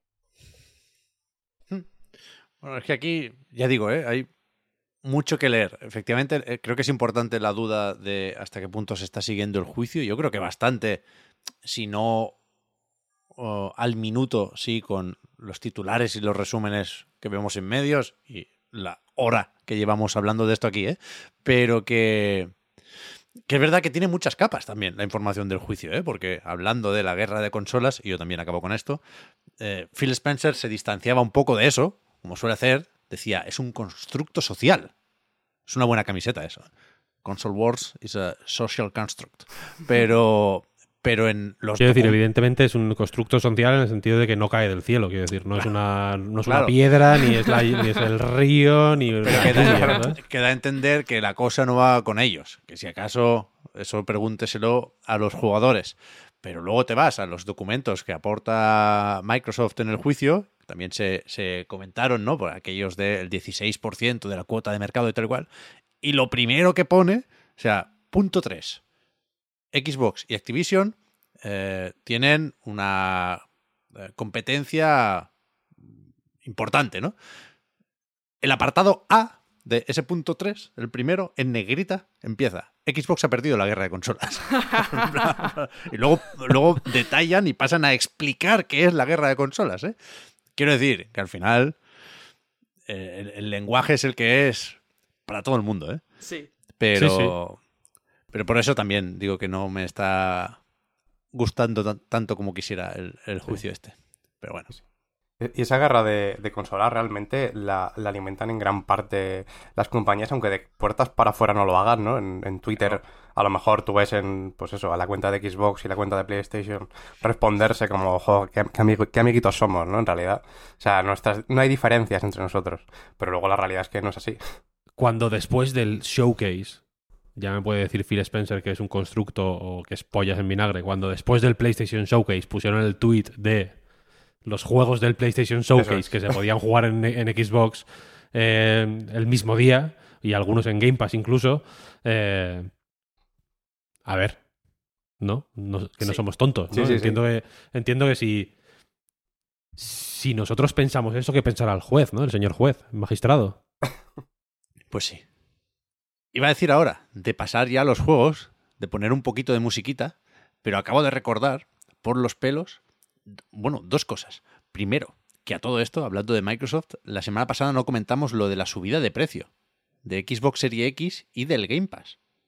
Cuidado que es verdad que es importante, ¿eh? Y que eh, Sony se llevó seguramente más palos por anunciar primero lo de que su PlayStation 5 con lector pasaba de 500 a 550, ahora ha bajado 100 durante unos días, del 1 al 15 de julio, que lo visteis primero con, con el cartel aquel del Carrefour. Parecía que era una cosa del Carrefour, pero lo digo así porque ahora Sony ha anunciado que es una promoción que es cosa suya, vaya, que debería ser así en todas las tiendas. Pero que, que, joder, a mí me parece realmente muy mal que, aún sabiendo cómo está la inflación y tal cual, que no, los precios de las consolas no se suben, vaya. Esto lo siento, pero eh, el ecosistema funciona así. Es, es bastante eh, cuestionable, creo yo, que se suba el precio de la consola, sobre todo si hay tantos asteriscos, ¿no? Porque en Europa sí, pero en Estados Unidos no. Bueno, y la inflación tampoco está negativa, ¿eh? Eh, la serie X sí, pero la S no. Eh, El Game Pass de PC no, pero el otro sí. Quiero decir, no me jodáis, no me jodáis. Pero eso, que a partir de agosto creo que era, eh, Serie X pasa de 500 a 550 euros, el Game Pass de consola de 10 a 11 y el Game Pass Ultimate sube un par de euritos, de 13 a 15. Me sorprende que se haga ahora, durante el juicio, ¿eh? porque en algunos documentos también se había dicho que eh, no preocuparse, que aunque compren Activision Blizzard, el, el precio del Game Pass no estaba pensado subirlo. No ha hecho falta ni comprar todavía Activision Blizzard, así que imagínate cuando metan el duty aquí. Pero bueno, eh, es verdad que está feo, es verdad que se nos había pasado.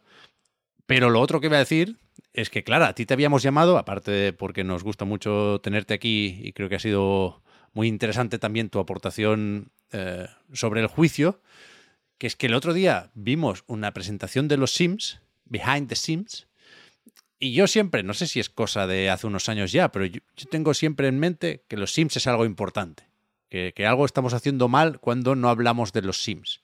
Y, y quise ver, o sea, me, me puse esa presentación y no entendí nada. Estuvieron mucho rato hablando de caballos. Se ve que el año que viene le van a poner eh, ropa gótica a, a los Sims 4, pero, pero yo quería intentar ver por dónde irá la cosa con el próximo Sims, que en teoría debería llamarse los Sims 5, pero no sé si están dando a entender que será un reboot.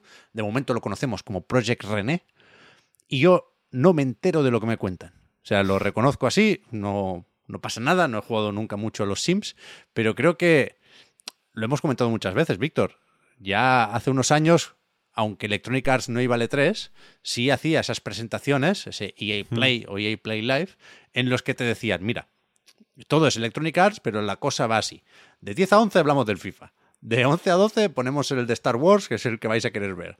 Después ponemos los Sims y después el Apex. Quiero decir, no nos decía, no hace falta que lo mires todo, mírate lo tuyo solo. Con lo cual la comunicación ha ido siendo cada vez más específica, de nuevo esa tendencia, y yo creo que en el caso de los Sims ya, o sea, es... Tiene mucho de, de- de espacio cerrado. Yo no, no, de verdad sentí, y no pasa nada, ¿eh? sentí que no, que no podía enterarme, que no tenía forma de saber qué me estaban contando en Behind the Sims. Y, y en parte también porque parece que el Project René este está verde de pelotas todavía, ¿no? Enseñaban prototipos y cosas que normalmente nos enseñan, un poco como el skate. Están haciendo lo mismo Electronic Arts con muchos juegos. Tal cual. Sí, es algo además que nunca... O sea, yo llevo, por, darme aquí un poco de, autoridad en, los Sims, yo llevo jugando toda la vida los Sims, he jugado todos los Sims que ha habido. eh, y probablemente los Sims 4 es a los que más he jugado porque llevan ya también la pelotera de años en el mercado. Em, pero es verdad que nunca habían hecho esto de enseñar, o sea, como que ha habido como un cambio en la comunicación, creo, de enseñar este ultra prototipo, ¿no? Y ya en el, en el anterior creo que Behind the Sims, o no sé si se, si se liqueó, porque se les liquean muchísimas cosas a, a esta gente que, que ya salió aquello del... Creo que se liqueó primero el Project René, el nombre y como la IP ¿no? que iba a ser. eh, Sí, y sí, luego ya... Sí, pasado. en un Behind the Sims o en uno de estos directillos que ahora hacen así también medianamente nuevos, no sé si alguien lleva más años siguiéndolos, yo desde luego que no, eh, pues lo enseñaron, ¿no? O empezaron a contar un poco que iba a ser esto de Project René. Yo recuerdo que se lo pasa a mi madre porque mi madre es la que tendría que haber estado aquí, probablemente la persona más adicta a los Sims, yo no sé cuántas horas llevará. Eh, y, y bueno, pues eso, veo un cambio de comunicación que no sé muy bien hacia dónde va, y justamente esta mañana, ¿no? Intentando abrir así tabs en el ordenador para tenerlo un poco más centrado, eh, he leído que va a ser free to play y me ha asustado enseguida, he dicho. ¿En serio? Sí, sí, he leído que, o sea, me ha asustado, me he cagado encima, vaya.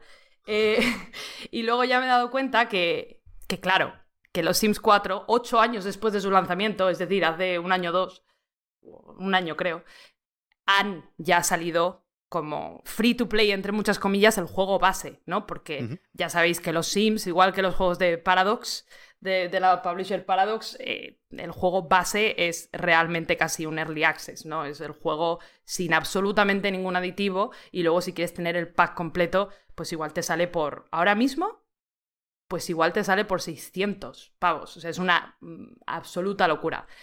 Entonces... Los caballos, ¿cuánto valen? Los caballos, ese- esa expansión, pues costará 50 pavos, Pep. Molan bastante los Joder. caballos. Sí, ¿eh? mola muchísimo. Ese es el problema.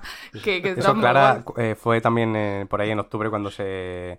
Creo que cuando se, se anunció esto que decía el propio René, también se, se dijo lo del lo de que sería free to play, los Sims Ah, sí. 4. Y, y efe- efectivamente había un montón de fotos en Twitter de recopilar un poco, y como, bueno, mira, ahora es free to play, pero si quieres te cuento cuánto tienes que pagar para, para, para tenerlo todo, ¿no? Y había como... Pero esto no. Pero en Project René no puede ser igual. Quiero Sí, decir, el será. modelo No, no, de negocio de las expansiones yo creo que llega hasta aquí, ¿no? Es que es interesante porque han dicho, o sea, están como, vamos a ver, en los Sims 4 hay como un modelo de, de- de comunidad. Los Sims tienen una comunidad demencial, ¿eh? Eh, y Ya, los ya. Sims 4 dentro del, del propio juego tienes pues como la pestañita de comunidad donde la gente comparte sus, sus creaciones, ya sea de familias o de Sims únicos o de casas. Entonces los Sims 5 o este Project René eh, me da la sensación de que van a tirar mucho más, o por lo que he visto, van a ser muchos más, mucho más parecidos a los Sims 3. En los Sims 3 había mucho de, personalización de, por ejemplo, objetos, ¿no? Tú podías coger un sofá y ponerle, si querías, las almohadas metálicas. Si te salía a ti de las narices y hacer que tus Sims se sentaran en eso. Eh, pero tenía mucha personalización en cuanto al, pues yo que sé, a, las, a, los prints, eh, al, al diseño ¿no? de, de las propias telas, los colores. Eh, y estos Sims, por lo que parece, van a tener tanta personalización, ¿no? Cada objeto, cada pelo, tú vas a poder personalizarlo. En los Sims 3 era tedioso y era horrible, eh, pero vuelvo a decirlo, a una persona, por ejemplo, como mi madre le encantaba, porque podía hacerse la casa que ella quisiera, uno a uno. Eh, y me parece que en estos Sims he leído algo como que va a tener mucha más importancia ese marketplace con algunos objetos que algunos objetos puedan ser monetizables. Entonces, Eso me cuadra. Claro, entiendo que por ahí, pero Pep, yo no descargaría, uy, no descargaría, no descartaría que las propias expansiones o los packs de contenido fueran también.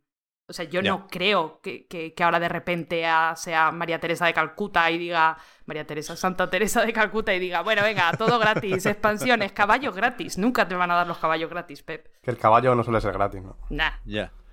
Pero no hay. O sea, tiene algo de juego como servicio los Sims ahora mismo. La, la Navidad se celebra. Cambia los Sims. Sí. Se ponen, ¿sabes? Sí, sí, sí, sí. Vale. Tiene, tiene todo de eso, es, es ongoing todo el rato, ¿no? Vale, Eh, vale, cada vale, vez que te metes, además hay una serie como de, creo que de recompensas por jugar, ¿no? Eh, yo en- es que no, yo en, de eso no me entero, yo paso de eso.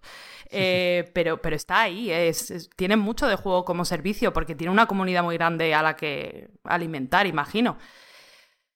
O de la que alimentarse. O de la que alimentarse, claro. Hombre. Que no, que van de buen rollo. A mí me gustó, eso sí. Yo, yo, yo me dejo llevar ¿eh? con estas cosas, con el ambiente positivo y alegre y colorido. Y, y la presentación no estaba entendiendo un carajo. En ocasiones me resultaba demasiado estridente, pero que realmente eh, no, no es nada nuevo y ha sido un viaje progresivo y perfectamente documentado. ¿eh? Pero la, la, la nueva Maxis parece un estudio independiente. O sea, cómo de lejos queda la asociación con Will Wright, ¿no? Sí. Y no- sé, me, me- me gustó eso de la presentación, pero a la hora de intentar extraer información sobre los juegos y sobre todo eh, de Project René, pues no, podía. O sea, ¿esto, ¿esto cuándo sale? ¿Esto en qué plataformas? O sea, ¿es cross-platform, móviles, consolas, PC? Me daba la Ah, sensación mm. de que se apunta hacia ahí, pero no, no lo especificaban. De hecho, se ponían sorprendentemente técnicos cuando hablaban del Project René. O sea, hay un momento de la presentación en, en- en- el que dan paso a, ese bloque y dicen, bueno, ahora vamos a hablar de Project René. Y vamos a hablar de lo importante que es la iluminación en los videojuegos. Y, ¿what? O sea, vais a empezar por ahí de verdad. Y luego eso, prototipos y, y- y modelos súper, súper verdes. No lo sé. Sí, no entiendo, no entiendo hacia dónde apuntan con, con estas actualizaciones cuando está tan absurdamente verde y no puedo ver más allá que, que eso, que se parece a los Sims 3 o que hablaban, pues eso, no sé, algo de la, un poquito más de la IA o de que vas a poder leer las emociones de tu Sim, depende de cómo esté encorvado o no. No lo sé, no, no, no entiendo porque a ese juego le quedan por lo menos 5 años y de monetizar los Sims 4 también. Eh, no entiendo que es como el teaser de Elder Scrolls 6. En plan de, ¿para qué sí, mierdas sí, me sacas total, esto? ¿Me lo vas a sacar tres veces al año? Porque es que no sé si me interesa tanto, Sí, ¿sabes? sí, sí, sí. Últimamente quizás hablamos más de el bache en el que está o estaba Ubisoft, yo creo que están a punto de salir, ¿eh? con el Star Wars y el Avatar, pero que lo de Electronic Arts lleva mucho tiempo siendo muy bestia. ¿eh? Muy Quiero bestia. decir que aquí FIFA funciona como un tiro. eh, El mes que viene, en julio, tenemos que ver ya el EA Sports Football Club y, Respawn también cumple, ¿no? Con el Apex, con los Star Wars y demás. Pero, pero es eso, Maxis parece que va muy, muy, muy a su ritmo. BioWare publicaba el otro día un comunicado en el que decía que efectivamente de Star Wars The Old Republic se va a encargar otro estudio para que se centren ellos en Dragon Age. Creo que se anunció en 2018 así.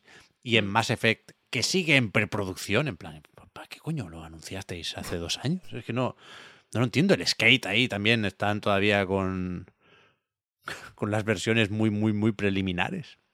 Es bastante loco lo de Electronic Arts. Bueno, en, en DICE ni te cuento, la que están liando con Battlefield. Ya ves. Pero bueno, no sé. Yo tenía una pregunta sobre el- los Sims. A mí me gusta, a mí me gusta el concepto de los Sims. Mm, al, al primero, sobre todo, jugué mucho. Al, al 1 y al 3. El 2, no sé por qué, no jugué tantísimo. Pero el primero y el 3 jugué un montón. Me gusta. Es un. Es una idea que me parece guay, pero que me ha ido pareciendo menos guay a medida que se ha deswillrightizado, Hmm. digamos. O sea, a medida que se ha que ha ido ganando espacio, pues eh, la conversación alrededor de las expansiones y de la monetización y a medida que se ha ido cuanto más cerca estaba de ser material para un reality show, quiero decir, Sí. más bueno, no, no, no, tampoco le he cogido manía, ni me da rabia, ni pienso que sea una pena, pero simplemente, bueno, me ha ido apelando menos, supongo. Eh, entonces, me, entonces, por ejemplo, hay un juego que va a salir. en creo, que, creo que lo sacan en acceso anticipado este, uno se llama Life by You, Sí, de que Paradox. lo hace Paradox. Mm. O sea, no lo hace Paradox, lo publica Paradox. Lo hace un fulano que como que... que eh, ¿Cómo se llamaba? Es Alex que creo que- Masé, lo tengo justo delante. que tiene como... Que viene como de los Sims, vaya. Tiene como... Ah, no, Rod Humble. Alex Masé hizo el Paralyze este. Rod Humble. Ah, Rod Humble. Sí. El... el humilde. Que, que, que- que tenía experiencia en los Sims, precisamente. Fue uno de los... Pues uno de los selling points en su momento de, la, de Life by You cuando lo anunciaron fue ese, ¿no? En plan, este tío que trabajó en los Sims y en Second Life también, Sí, creo recordar. lo- lo estoy es el viendo, toque un poco extravagante ahí que me mola. Eh, y que parece hiper complejo. Y yo no sé si hay un término. O sea, eh, no sé si, el- si la virtud se puede recuperar, quiero decir, la virtud de los. Del, del, del primer Sims, quiero decir, es de ser suficientemente complejo como para aceptar cientos y cientos y cientos de horas con decenas y cientos de variaciones en la partida en función de cómo se desarrolle la simulación, pero sin necesidad de, de pues de, de- estudiar para jugar, que es lo que parece que le pasa a Life by You, que, que puedes que, que puedes como...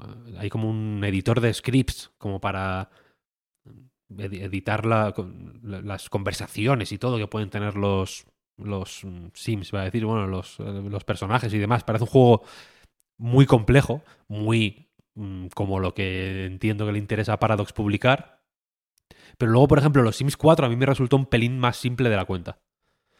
Mm, eh, no por nada, en realidad, porque luego, luego a, a la hora de la verdad, quiero decir, cuando estás mm, viendo lo que ocurre, pues sigue habiendo cientos de posibilidades, quiero decir. O sea, no, hay, no hay dos partidas iguales, como se suele decir. Siempre pasan cosas distintas. Te, al revés, posiblemente sea más complejo que el uno en ese sentido.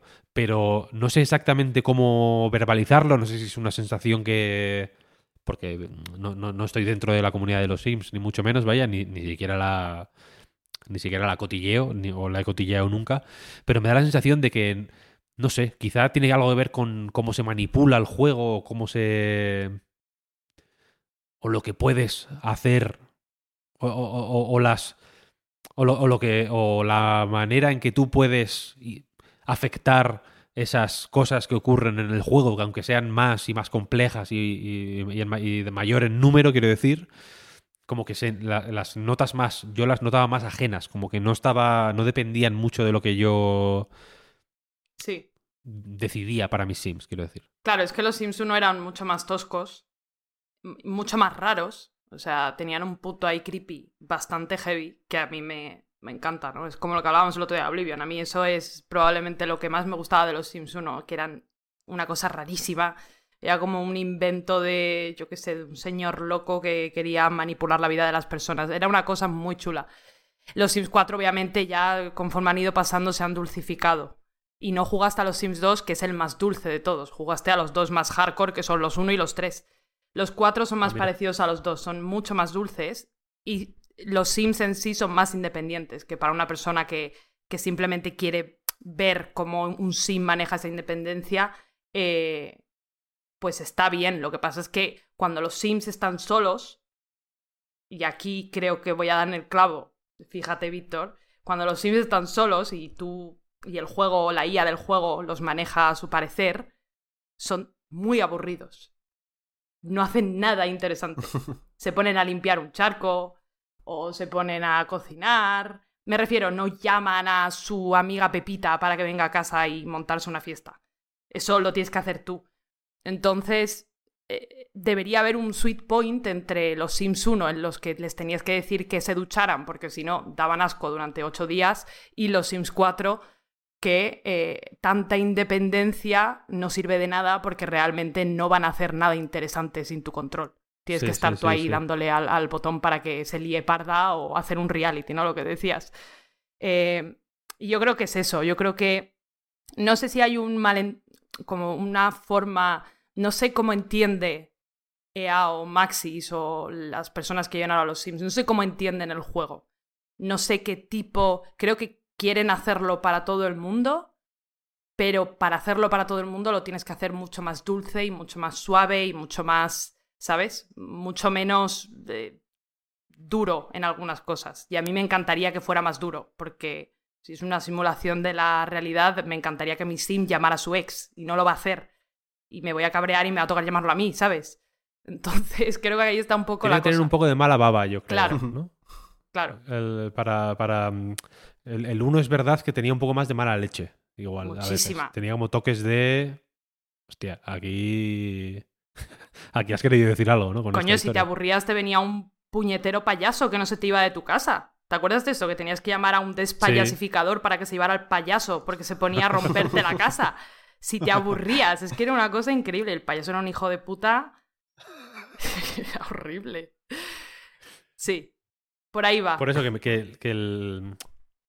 Que, joder, el, el, concepto de los Sims creo que, es, creo que sigue siendo hiper vigente. Creo que un juego como los Sims 1 ahora posiblemente lo petaría de una manera eh, brutal. Si Pep eh, no consigue entrar en los Sims 4 o en esta o en, las comunicaciones estas que hace alrededor de los Sims, posiblemente sea porque porque las hacen así a propósito. Sí, sí, totalmente. un poco, ¿no? Eh, yo creo como cuando cuando cuando cuando podría ser mm, eso un juego pa- para para para todo el mundo en, el y, y que lo petara a un, a un nivel cómo decirlo que lo petara a un nivel de que de, de- de que estuviera en una lista de los mejores juegos de PC Gamer, quiero decir, Sí. que es algo que, que, que, que cualquiera diría que le podría pasar a los Sims 4, en realidad, pero, pero nunca va a estar en, en la- en una lista de mejores juegos de, de PC, de nadie, en realidad, ¿no? Incluso de la gente que los juega, quiero Claro, decir. claro. También Como porque yo creo que, está está- es una estandarizado. plataforma que está ahí. Claro. Es, es como algo que está ahí, lleva ya ahí tanto tiempo, sobre todo los Sims 4, que ya se ha estandarizado como están ahí. Na- no, no, como que no sobresalen. Es algo a lo que te retiras cuando te apetece para hacer una casa y meter a dos desgraciados a vivir en ella, me refiero. No es algo que sobresalga en ningún momento. Y creo que a ellos les viene bien que se. reitero, creo que les viene bien que sea dulce y que de algún modo no sea muy accesible. O sea, que tengas que estar como en la onda, ¿no? Entonces, veremos qué hacen con este Sims 5 o si fuera un posible reboot porque cambiaran las suficientes cosas, podría ser interesante. Pero le quedan pocas cositas a los Sims 4 que sean interesantes. Hay algunas cosas interesantes, ¿eh? Metieron bastante de, de como microhistorias en los mundos, ¿no? Cada barrio tiene algún misterio o, bueno, pues como que metieron una narrativa más específica o más explícita. Bueno, Pero... En la presentación esta se habla bastante de lore, ¿eh? Hay, se- lore se, parar se un barco. comentan en profundidad una serie de personajes que, que por lo visto aparecen en varias entregas de los Sims y te cuentan quién es su hermana y su madre, tal y cual. Sí, sí, hay una running, una running history ahí, pero, pero otra vez eso, pues, no sé hasta qué punto es, es creo que ya han, han dirigido sus comunicaciones a, a las personas que los juegan porque saben que son muchísimas. Claro. Que a la gente que lo juega le va a encantar que le cuentes que no sé qué personaje ahora tiene un hijo. Casi como una telenovela, ¿no? Sí, sí. Sí, sí. Y y parece que, Clara, que este, esto que dices de estar, de estar un poco en la onda, ¿no? Con, con los Sims, estar atento a lo, que, a lo que va pasando, puede casar también un poco con esta hipótesis, ¿no? De que sea un free to play, que es verdad que apuntan un poco por ahí, el 5, ¿no? El Project René. Eh, ¿Tú lo verías? O sea, ¿a ti te, te parece una evolución natural y que podría tener sentido? Porque es verdad que, pues con los pases de temporada, ¿no? Pon- Poniéndome en una situación hipotética o el equivalente que haya en los Sims, ya tendría un poco eso de estar en la onda, pero a lo mejor lo, lo tiene un poco como lo tiene Fortnite. Y no sé si ese es exactamente el tipo de onda que, que requiere los Sims. Mm, No, no había pensado en pases de temporada ni nada de eso. O sea, eso a mí me parecería una. un- me daría un bajón que flipas. No sé, no sé por qué, porque simplemente es algo que no. Es un concepto que no asocio a los Sims, me refiero. Lo, lo bueno de los Sims es que si yo me quiero comprar la expansión de los caballos porque me flipan los caballos, igual hace como eh, seis expansiones que no me compro y, y me compro las que me interesan, las que no, no.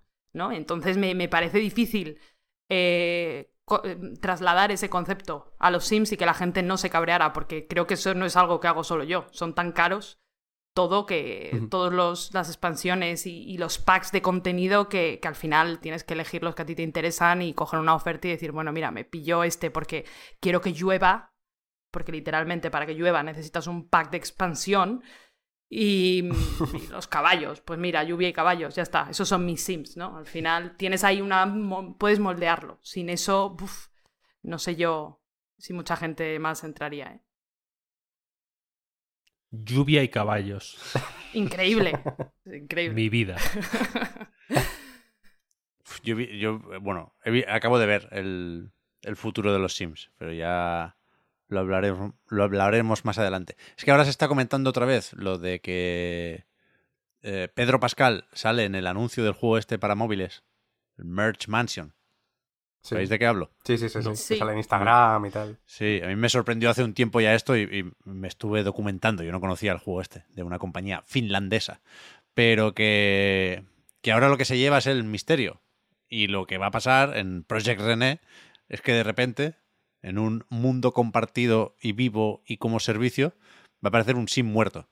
Y entre todos tendréis que investigar qué ha pasado ahí. Que no me extrañaría. Sí que el problema es que no me extrañaría. My Sims Agents, un poco.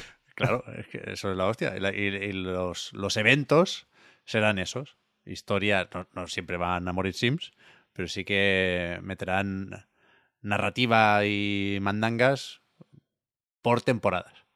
Seguro. Eso va a estar bien. Eso va a estar bien, de veras. El metaverso, el metaverso, al final. Hay que, hay que recuperar un poco eso, que, que se lo ha robado la IA. Es gracioso, bueno, lo que decíamos antes, ¿eh? de la infalibilidad o no de, de los jefazos de las compañías de videojuegos.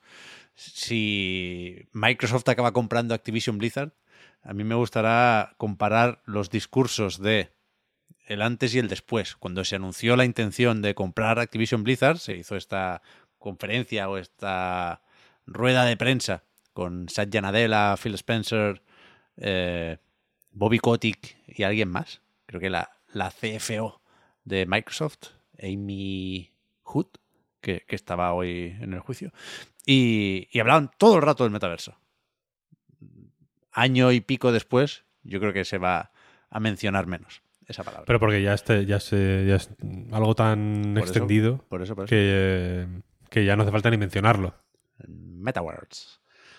En fin, ahora creo que sí podemos pasar al bloque de los juegos, no sin antes despedir a Clara, que has dicho que no estás jugando a Final Fantasy XVI, Clara. ¿En qué andas estos días? No, estoy jugando a Slade Spire. Por primera vez en mi vida. Y Por fin un juego bueno en este podcast. ¿eh? Pero, y probablemente sea vuestra culpa, ¿no? De habérmelo metido aquí en la cabeza durante años. Y el otro día me acuerdo que le dije a mi compañero Alejandro Cáceres de Nivel Oculto, le dije, "Buf", me me lo mencionó y le dije, lo busqué, porque sinceramente no lo tenía ni ubicado visualmente. Y dije, Alex, esto es lo más feo que he visto en mi vida. Y me dijo una cosa muy sabia, me dijo, fíjate si es tan feo y es tan bueno, lo bueno que tiene que ser. Digo, "Pff, pues verdad. para adentro. Y es buenísimo, vaya, estoy enganchada.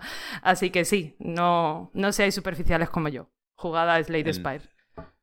En Apple Arcade lo van a meter dentro de poco, incluso, Pues sí. Con el Ridiculous Fishing. Sí, sí. Pues eh, cualquier otro día hablamos ¿eh? de Slade Spire, pero de momento te dejamos que vuelvas a tus cosas, Clara. Muchísimas gracias por haberte pasado a comentar la actualidad del videojuego y hablamos más pronto que tarde, supongo. Venga, hasta luego, chicos. Hasta luego. Chao, Clara.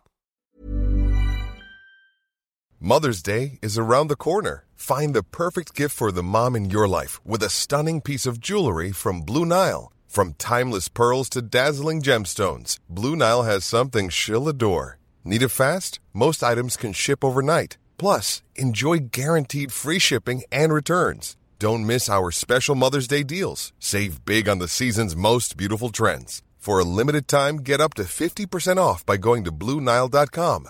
That's BlueNile.com.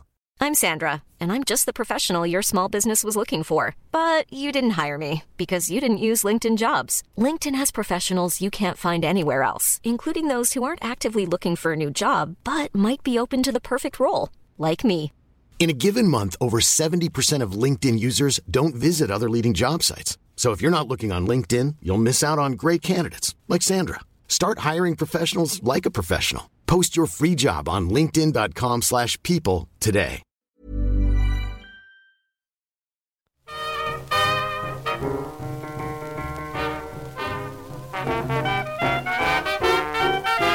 Pues vamos con los jueguicos. Y aquí os voy a preguntar una semana más a qué habéis jugado estos últimos días. Un poco también quitándome la responsabilidad de comentar mis partidas porque no, no puedo decir nada nuevo. ¿eh? He jugado bastante más a Tears of the Kingdom. Eh, vuelvo a estar cómodo con, con el ritmo, con la forma esa de compaginar exploración y misiones principales. Y sigo con mucha calma, con más calma de la que pensaba, con la segunda partida de Final Fantasy XVI. Creo que el platino se va a poder conseguir sin problemas. La, dificultad más elevada que se desbloquea al terminar el juego no es una barrera muy, muy alta. Voy avanzando bien. Pero, pero bueno, poco a poco. Me apetece más volver a Tears of the Kingdom. Pero insisto, tampoco puedo decir mucho, así que, perdón, ¿A qué habéis jugado estos últimos días? Pues eh, bueno, yo tampoco tengo muchísimo que comentar. Ya veremos si lo dejamos para el Hour Better. Seguramente vaya por ahí.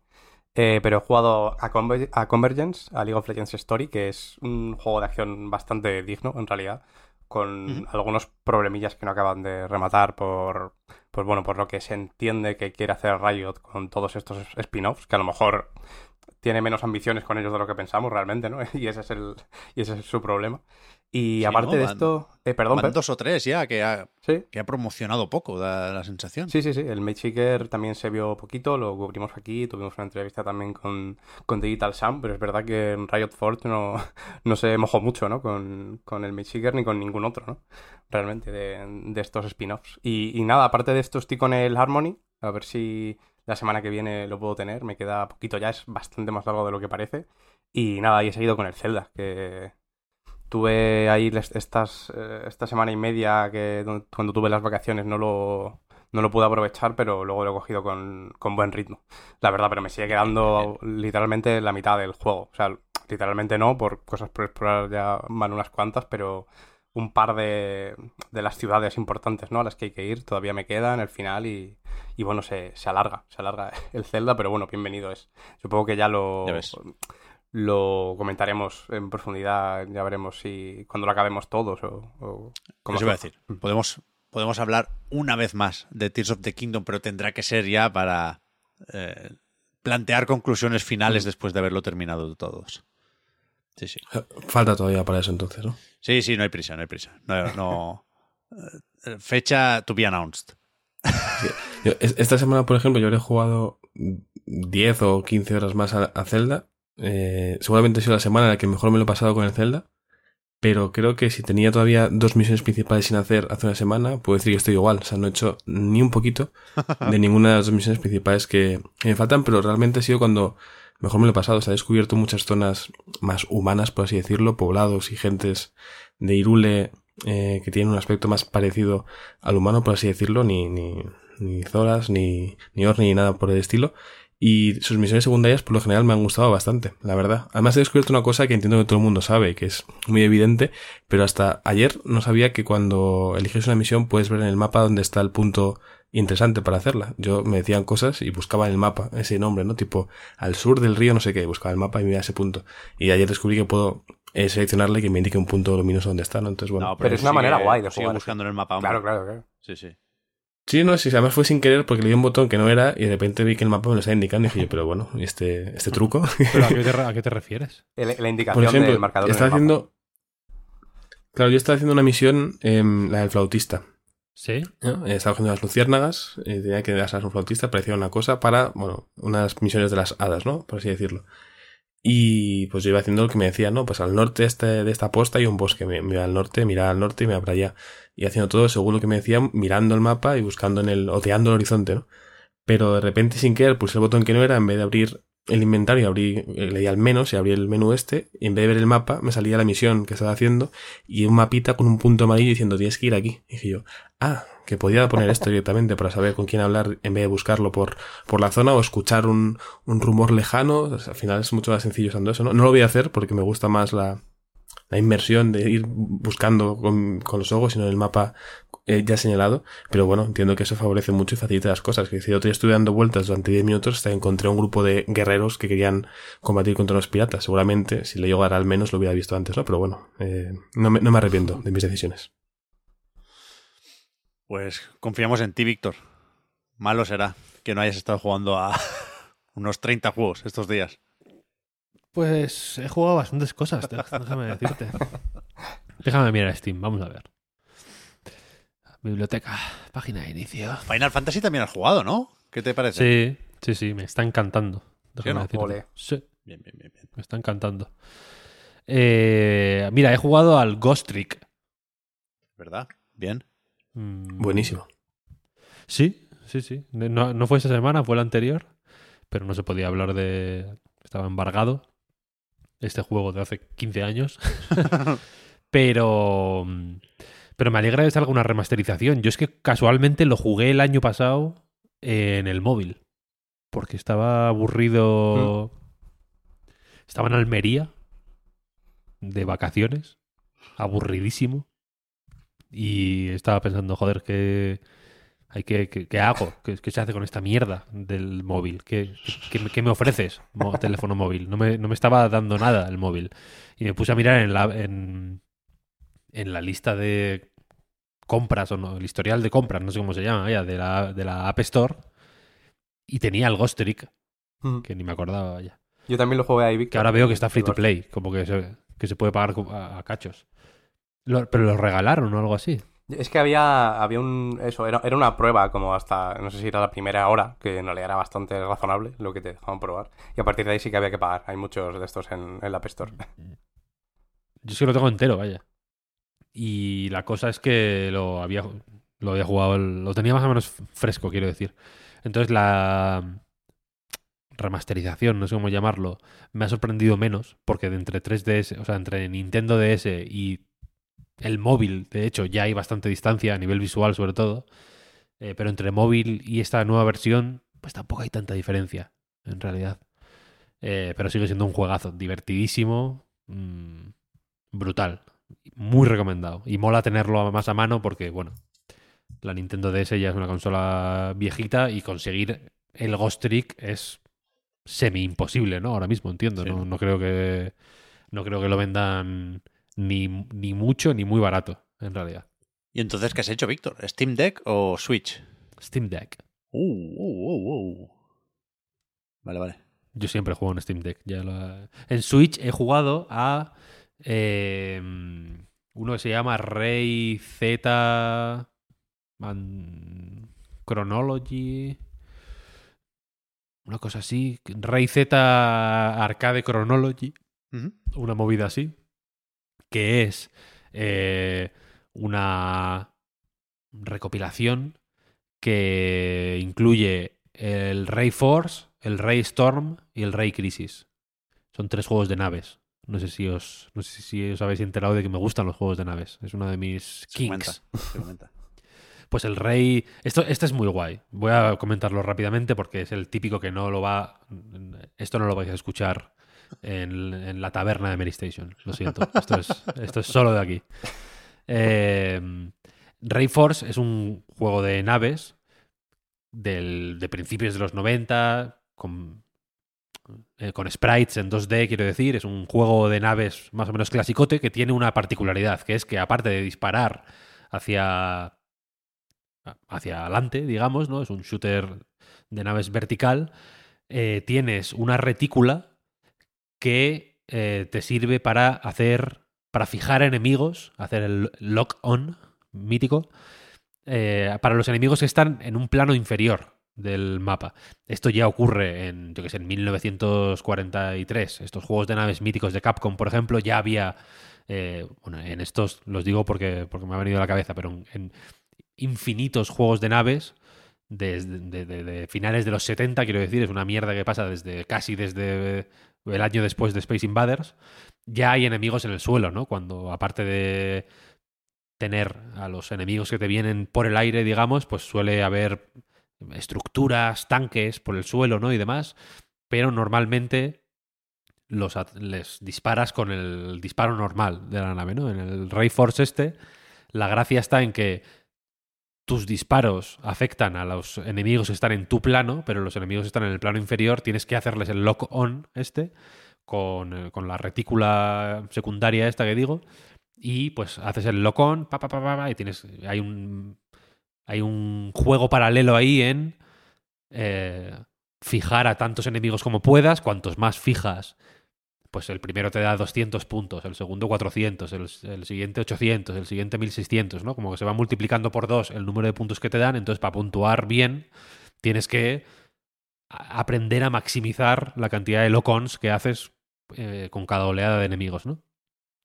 Y, y es un juego muy guay porque hay dos, o sea, tienes el movimiento de tu nave depende de dos cosas. ¿no? De- por un lado, de los proyectiles que te disparan los enemigos, que tienes que esquivar porque te matan, así es como funcionan los juegos de naves. Y, por otro, el movimiento de fijar a los enemigos que hay en el plano inferior de la pantalla. A veces los enemigos del plano inferior eh, los puedes eliminar mientras están en ese plano inferior, porque si esperas a que suban al plano superior, pues yo qué sé, se convierten en robots más grandes que son más difíciles de eliminar, etcétera, etcétera. Es un juego relativamente complejo, pero a la vez muy accesible, es muy guay, es un juego muy... mm, Pues sí, muy, muy agradable, la verdad. Eh, Ray Storm es lo mismo, pero en 3D, y es un juego muy espectacular. Eh, como Darius Gaiden es un juego que hace uso de estas 3D de la época de Play 1 Saturn de una manera muy muy eh, le añade un toque ci- cinemático digamos a un juego de naves que al final es el género más viejo de, de la, de la historia de la humanidad no quiero decir entre Ray Force y Space Invaders pues hay distancia, evidentemente, pero tampoco mucha, quiero decir. Al final es más o menos el mismo juego, digamos. Y este Raystorm, pues ya le mete un toque peliculero, digamos. No hay como movimientos de cámara guapísimos. El juego de, de, de planos. Aquí, evidentemente, la gracia sigue estando en el fijar a los enemigos. Y el juego con el plano inferior o con distintos planos inferiores es pues más complejo visualmente.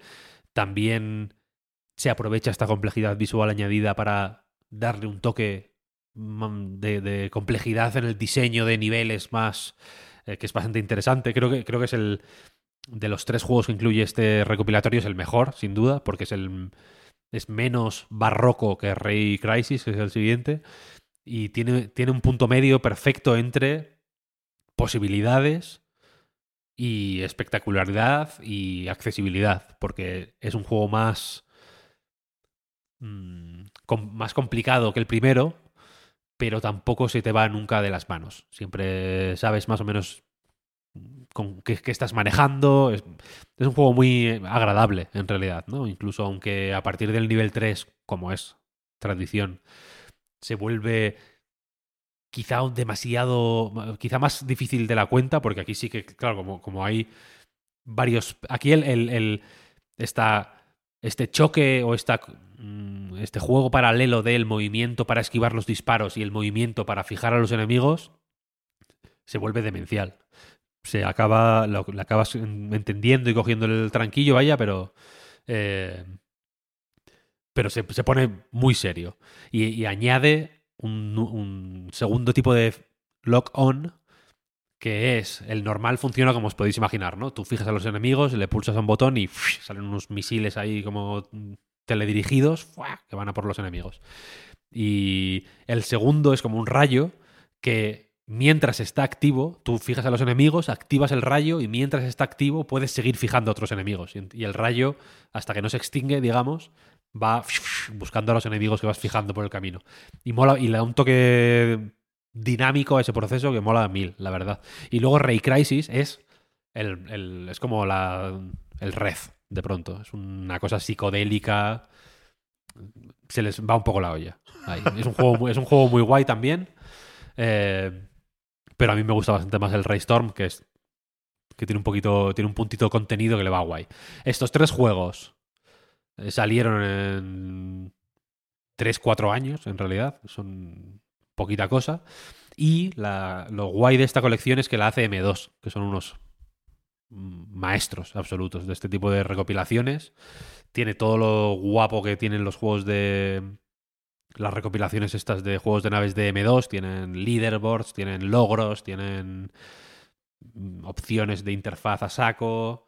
eh, son muy fieles al material original. De hecho, las, eh, los que son en 3D tienen una versión remasterizada, digamos, pero también incluyen la versión original. Tienen bandas sonoras nuevas, pero también puedes poner las viejas. Tiene un nivel de granularidad que es increíble. Ya le gustaría al fan de cualquier mm, género retro eh,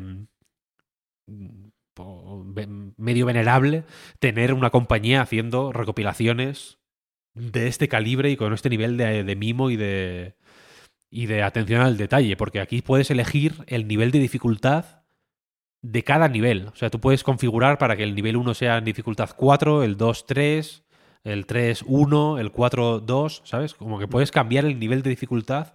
Puedes hacer que tu partida sea custom, incluso en ese, a ese nivel, quiero decir, ¿sabes? Puedes mm, elegir, entrenar tal parte de tal nivel, o sea, es una cosa acojonante. Y, y mola mil, mola mil. Estoy jugando a esta, a esta locura.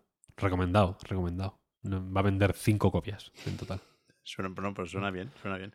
Pero no puedes comprar solo el del medio, ¿no, Víctor? El Creo- creo- que es el que mola. Porque mola más. Mm, mm, creo que hay dos. Hay dos. el- los, los que son en 3D vienen juntos. Se pueden comprar juntos. Y luego el. Y no sé si el primero se puede comprar también por separado. Y luego está como la colección completa que trae los tres. Vale, vale, vale. una locura. Estos juegos, no sé por qué. Esto creo que lo saca Strictly Limited. O. No, Inning. Estos no se llaman Inning, que hacen mucho, mucho lanzamiento de estos. Son los que van a traer el Air Twister, chaval. 10 de noviembre, consolas y Uh. PC. Son- a ver, sacan, sacan, sacan unas movidas súper locas, ¿eh? Pero, pero creo que estos son los que es- los que sacaron la colección del de joder del Monster Boy que había dos colecciones distintas verdad, es verdad, que salieron con tres meses de diferencia y no como que- suele haber estos líos no, no, no conozco las eh, los detalles de esa de ese caso concreto pero sé que con estas colecciones a veces pasan este tipo de cosas. Hay que ir a la que más juegos tenga, siempre. Y aparte de esto... Llevas bien, eh, Víctor, perdona. Sí que hay una edición física de Strictly Limited Games. Ah, mira. Sí, sí. Es, que son, al final estos se quedan familia, ¿eh? Siem- siempre son los mismos. Sí, sí, los que hacen sí, estas cosas siempre son los mismos. Hay tres compañías que hacen, que hacen todo esto. Benditos sean, ¿eh? Sí, ya ves, sí, ves si no. Y mm, aparte de esto y otros juegos que he ido jugando, ¿eh? en realidad he jugado a más de lo que de- debería, pero menos de lo que me habría gustado jugar. Bien, bien. Eh, porque también he estado jugando al Final Fantasy, ya digo que me encanta. No, no voy a decir por dónde voy porque sé que está la cosa sensible con los spoilers, pero me está gustando muchísimo. Y me reafirmo en que tengo más ganas todavía de Project GG. Ese va a ser el, Final Fantasy bueno. Eh, el mismo día que salió Final Fantasy XVI, salió Mars First Logistics. Si seguisteis el Summer Game Fest, quizá lo recordéis este juego, porque salió en el Day of the Devs. Ahí está. Es este juego como con gráficos cel shaded, iba a decir. Es, son los gráficos tipo el sable. Sí, sí, sí. Son muy parecidos. Eh, que va básicamente de hacer entregas en Marte. Hacer entregas de, de cosas, ¿no? Llevar cajas y ordenadores y te dicen, mira, tienes que llevar esto a este lado. El juego es básicamente eso. La gracia es que para llevar las cosas a los sitios tienes que construirte tú los vehículos. Se te, te dan, digamos, un- una serie de vehículos predefinidos que luego puedes ir eh, modificando en función de las necesidades que tengas y poco a poco pues la gracia está en ir soltándote e ir fabricando tú los eh, pues los, los vehículos en función de las necesidades de estas entregas que al principio son más sencillas, ¿no? Es llevar una caja, ¿no? A veces la complicación es que la caja es un poco más grande, por ejemplo, ¿no? Pero pronto descubres, creo que la, el tercer, eh, el ter- la tercera misión que te dan o algo así, eh, pronto descubre, te hace descubrir que las físicas tienen un papel infinitamente más grande de lo que tú pensabas. Porque la tercera misión es una caja con naranjas dentro. Una caja sin tapa, con las naranjas ahí, ¿no? Entonces se pueden caer. Los objetos, poco a poco, van teniendo más complejidad, no solo por las formas que tienen. Por ejemplo, hay uno que es una. como un arbolito. Que es una maceta con el árbol, y el árbol no es sólido, quiero decir. Tiene como. no están perfectamente representadas, pero sí que simulan un poco que tiene hojas. Entonces, como que puedes meter.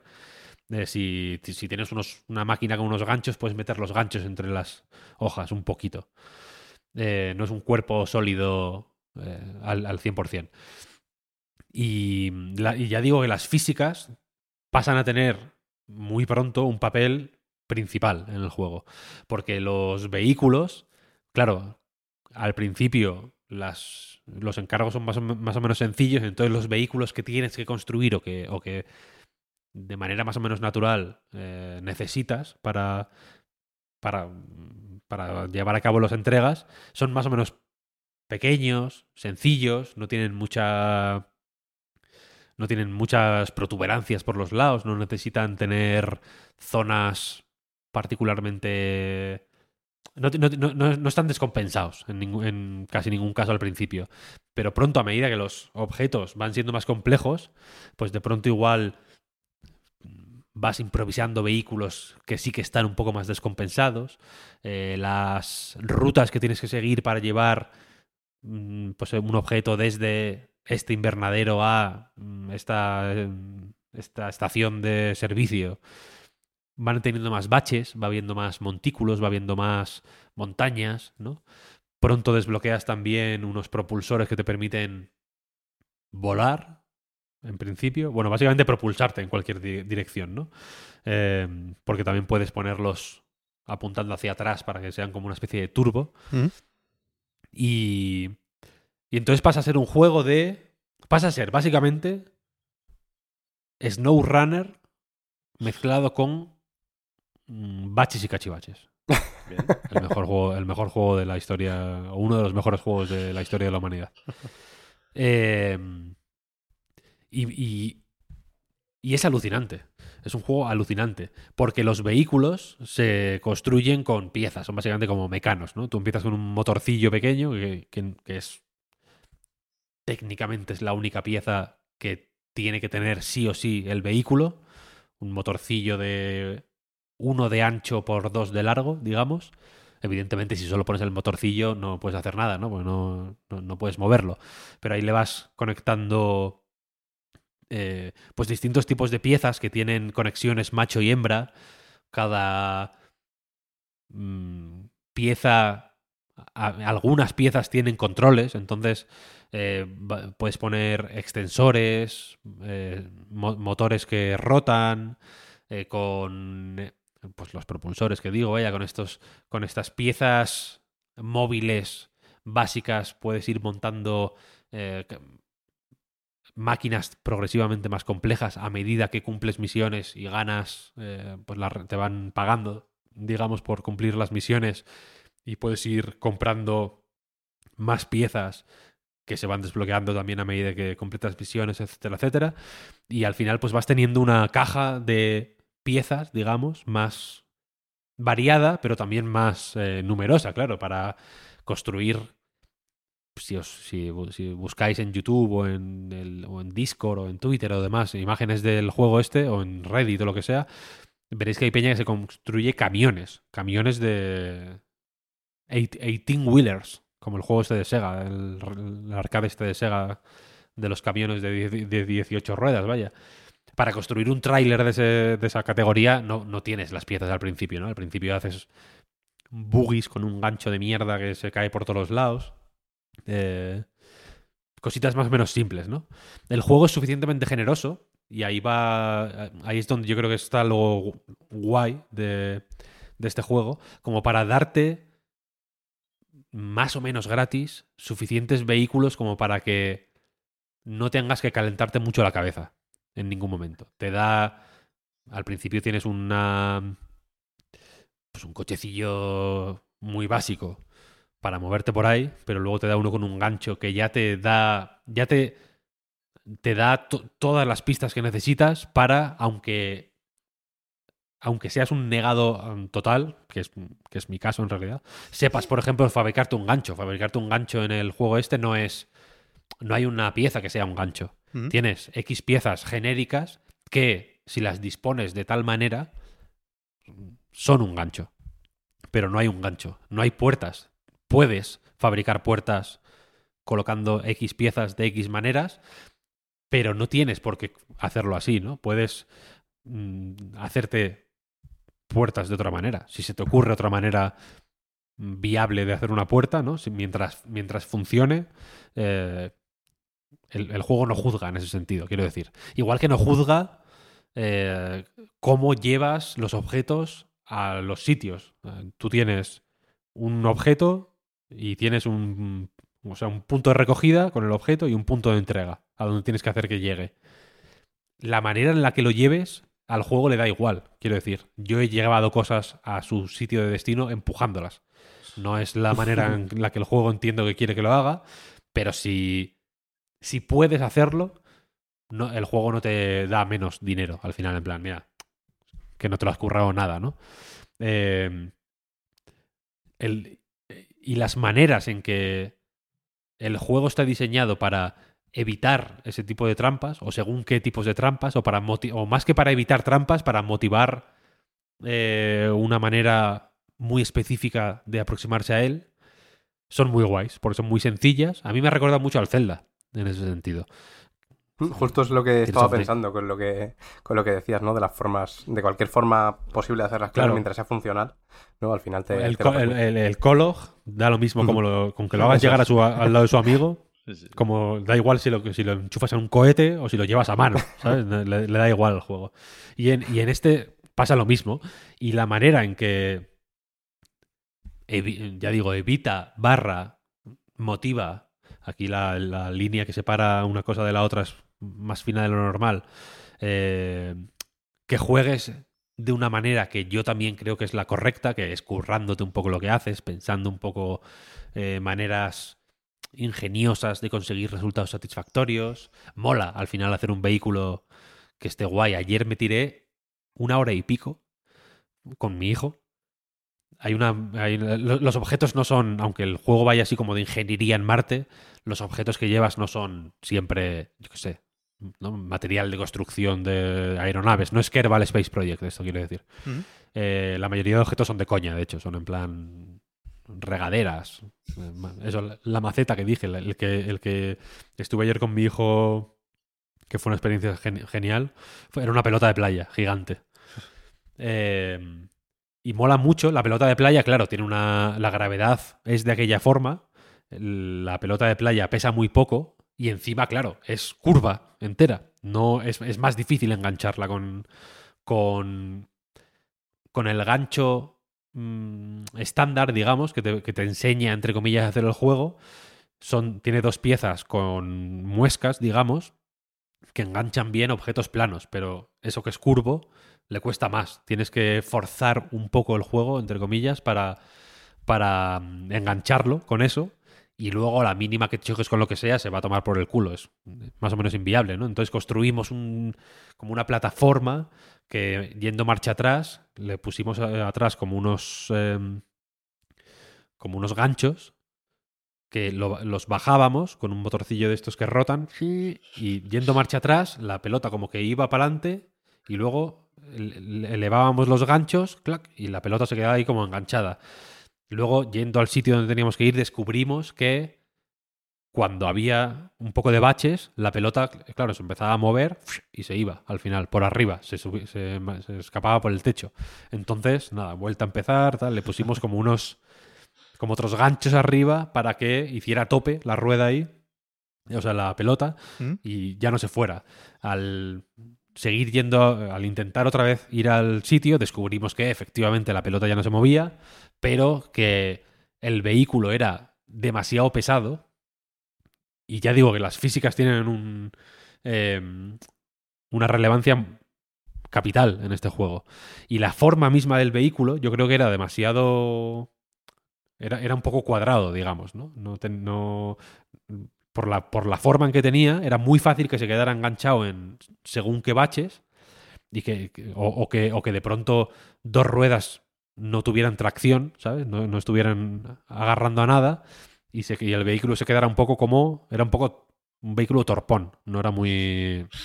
No era muy guay. Entonces le pusimos delante unas piezas mm, como rectas con unos motores giratorios de estos que de, de los que rotan para que cuando nos quedábamos atascados rotar eso que la pieza nos hiciera como palanca y entonces y luego le pusimos otros dos a los lados también para crear un vehículo involcable o que, o que, o que cuando vuelca se pudiera poner de pie como una especie de tortuga mecánica. Y al final conseguimos llevar la puta pelota, tardamos una hora y pico, empezamos como a las 5 de la tarde y a las seis y media terminamos. De... Conseguimos llevar la pelota. Pero el proceso es eh, guay porque el juego, ya digo, te anima a, a experimentar de esa manera. A no buscar, ni siquiera te anima a buscar necesariamente la forma óptima de hacer nada, porque no hay una forma óptima, en realidad. Si funciona, está bien, vale. Entonces, por ejemplo, poco a poco te va metiendo objetos que tienen varias piezas. Por ejemplo, hay un, uno que me encanta. Los- las misiones secundarias, por cierto, son aleatorias. Se generan de forma procedimental. Entonces, de pronto es como lleva este objeto, que puede ser cualquier cosa, a este punto. Y, que puede ser cualquiera. El mapa yo no sé si está, es procedimental incluso también. Porque tiene un. Porque es gigantesco. Es un juego inmenso este. Y está en acceso anticipado, ¿eh? Sí.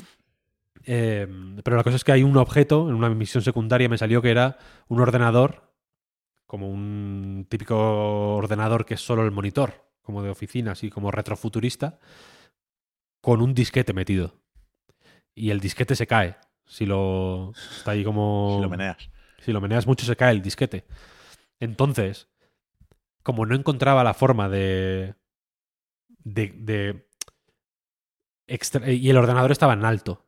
Estaba como unas, en una estantería en la balda de arriba. Entonces tenía que eh, subir un gancho, cogerlo, sacarlo. Y en todo este proceso no conseguía que se.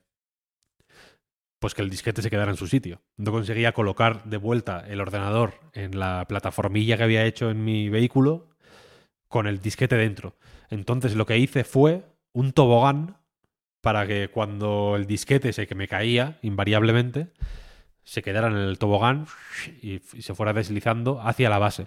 Porque puedes entregar, con que entregues todas las piezas, da igual si, estén, si están sueltas o, o no, quiero decir. No Mm. hace falta que el disquete vaya dentro, con que esté en el mismo... eh, en la, zona de entrega es un cubo, digamos. Con que esté todo dentro de ese cubo, da igual lo que hayas hecho, ¿no? Y luego hay otro, por ejemplo, que es un robotillo que, que si le das golpes se desguaza, básicamente. Se le caen las piernas, los brazos, tal, no sé qué. Entonces tienes que llevarlo. mm, iba a decir de forma más o menos delicada. O delicado o muy apretado. Yo, lo- yo al final lo que hice con el robot este fue. Le, cre- le creé como una cárcel mortal con. Que, que era como una plataforma, una zona de carga, digamos, y puse ahí al robot y luego con, con piezas móviles a los lados lo aplasté para que para que no se moviera, básicamente, para que le pudiera meter bombazos por todos los lados y no se le cayeran los brazos y las piernas, que es, el, que es lo que intentaba evitar. Y luego le puse unos propulsores demenciales al coche y fui dando, dándome hostias por todos los lados, volando ahí, fue una cosa catastrófica. Eh, pero lo conseguí. Y eso, y- eso es lo importante. Y este juego es alucinante. Alucinante. Mm, supongo que queda tiempo. Ya digo, está en acceso anticipado. Salió el día 22 y el. eh, Ian, no sé qué, se llama el, el desarrollador, no, no me acuerdo del, del apellido ahora mismo, el- tiene planeado tenerlo 12 meses en acceso anticipado. Yo no sé qué va a hacer en el acceso anticipado. Creo que en algún sitio, ah, en los foros de Steam o algo así, lo ha medio comentado, los planes que tiene. No me he enterado muy bien.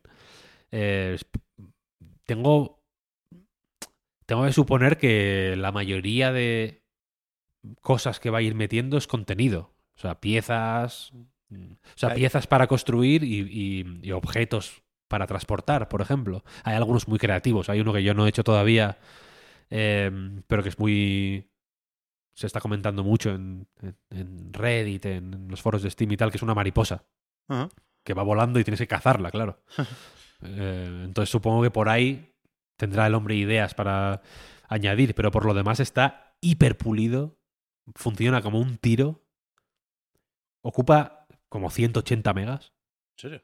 es- y es pero suave de cojones, ¿eh? O sea, no, yo- no- yo no he- es uno de los juegos con menos fricciones que yo he visto en, en meses en Joder. PC. Pues iba a decir, Víctor, o sea, pensando en lo del acceso anticipado, aunque luego sea un juego que te da mucha libertad para montar y planificar esos trayectos, hay tutoriales ya, o sea, está en, en- en su sitio todo lo necesario para hacer de este un juego accesible, a su manera.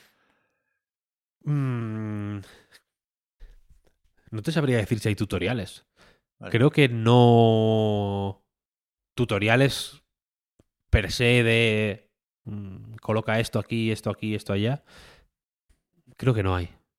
Es, es muy fácil, ¿eh? O sea, quiero Vale, decir, vale, no, tiene, no, tiene, no tiene pérdida en el sentido de que no. No hay ninguna manera, quiero decir, de que montes un vehículo, por ejemplo, y que a la hora de ponerte a conducirlo no funcione, por ejemplo. Porque digas, no, es que no, hostia, se me ha olvidado conectar, ¿sabes? El cable de la dirección. Ah, no, no hay. Por ej- o sea, la- las ruedas, por ejemplo, funcionan las pongas donde las pongas.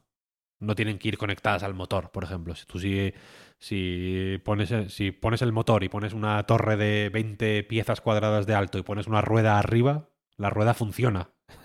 no, no tiene complicaciones eh, en ese sentido. Es muy, muy, muy fácil. Todas las piezas tienen indicado de una manera muy explícita dónde pueden ir enganchadas y qué se puede enganchar a ellas.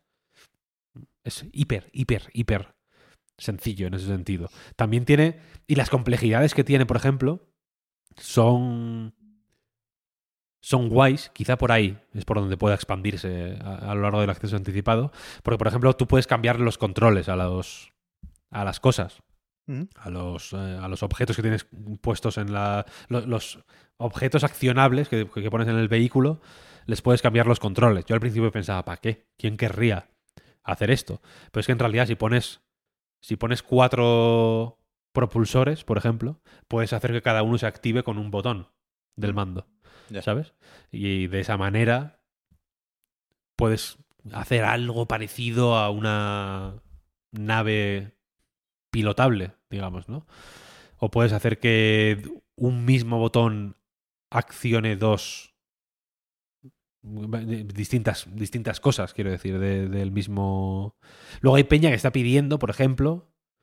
Bueno, no, espérate, lo que, lo que he dicho es incorrecto, de hecho. La- lo que está pidiendo la peña es que se pueda hacer que un mismo, que un control accione muchas cosas Vale. a la vez, ¿no? Que, O sea, que, conect- que tú pongas una, algún tipo de controlador eh, común para X piezas. Para que si pulsas tal botón eh, se haga cuatro piezas hagan lo mismo, por ejemplo. Vale. Agrupar propulsores, ¿no? Agrupar propulsores, por ejemplo, efectivamente. No, los propulsores funcionan, de hecho.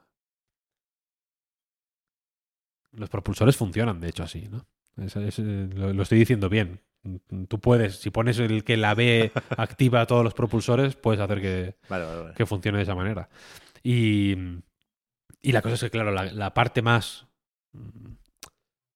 hardcore, digamos, de la comunidad, pues ya está haciendo unas obras de ingeniería bestiales. Te diré.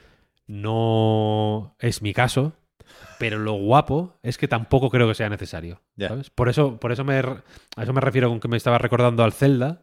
ya ves. eh, en, en- en ese sentido, ¿sabes? De que, de que no pasa nada. Si, no- si, los, si las cosas que haces son feas, ¿sabes? O no, o no o parece que no tienen sentido. Con que funcionen ya es suficiente. Y el proceso de hacer que funcionen y de, y de construirlas y de idearlas, darles forma, probarlas, volver otra vez a la mesa de trabajo para hacer las modificaciones necesarias, etcétera, etcétera, es suficientemente guay como para que como para que mole independientemente del nivel que tengas en ese sentido, ¿sabes? Me encanta, es un, un juego estupendo, estupendo, estupendo. Qué bien, a mí me, me pareció impecable la presentación en el Day of the Depths. Ya ahí me pareció un juego a tener en cuenta. Y, y me gusta mucho lo que decías, Víctor, de jugar con, con tu hijo. Creo que es fácil, mientras la dificultad lo permite, como poco, ver lo que tiene esto también de, de Lego, casi, ¿no? De pensar como un ingeniero de una forma divertida y disfrutable. Claro, claro, claro. Evidentemente, por ahí va la. O sea, yo se lo puse a mi hijo por eso, porque pensé, joder, si. Con lo que nos mola hacer Legos, esto es un poco. Un, un siguiente nivel virtual que está guay, vaya. Sí, sí. Qué bien, pues me, me lo apunto y a ver si, si es uno de los juegos que, que puedo comentar también después de, del verano. Todavía no nos vamos de vacaciones, ¿eh? iba a decir que la semana que viene a lo mejor sí tenemos que currarnos un poco más la despedida, porque igual pasamos un tiempo más sin escucharnos, pero la decimocuarta temporada del podcast Reload seguirá o volverá la semana que viene.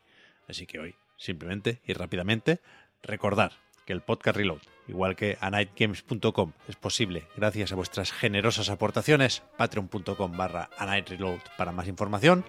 Los patrons tenéis ahora un ratito más de podcast en la prórroga y con el resto, ya digo, nos volvemos a escuchar la semana que viene. Muchas gracias también, faltaría más, por seguirnos y ayudarnos a mejorar. Gracias a Clara, a Juan, a Oscar y a Víctor. Hasta la próxima. A ti, Pep. Gracias a ti, Pep. Un saludo. Hasta luego. Chao, chao. Chao, chao.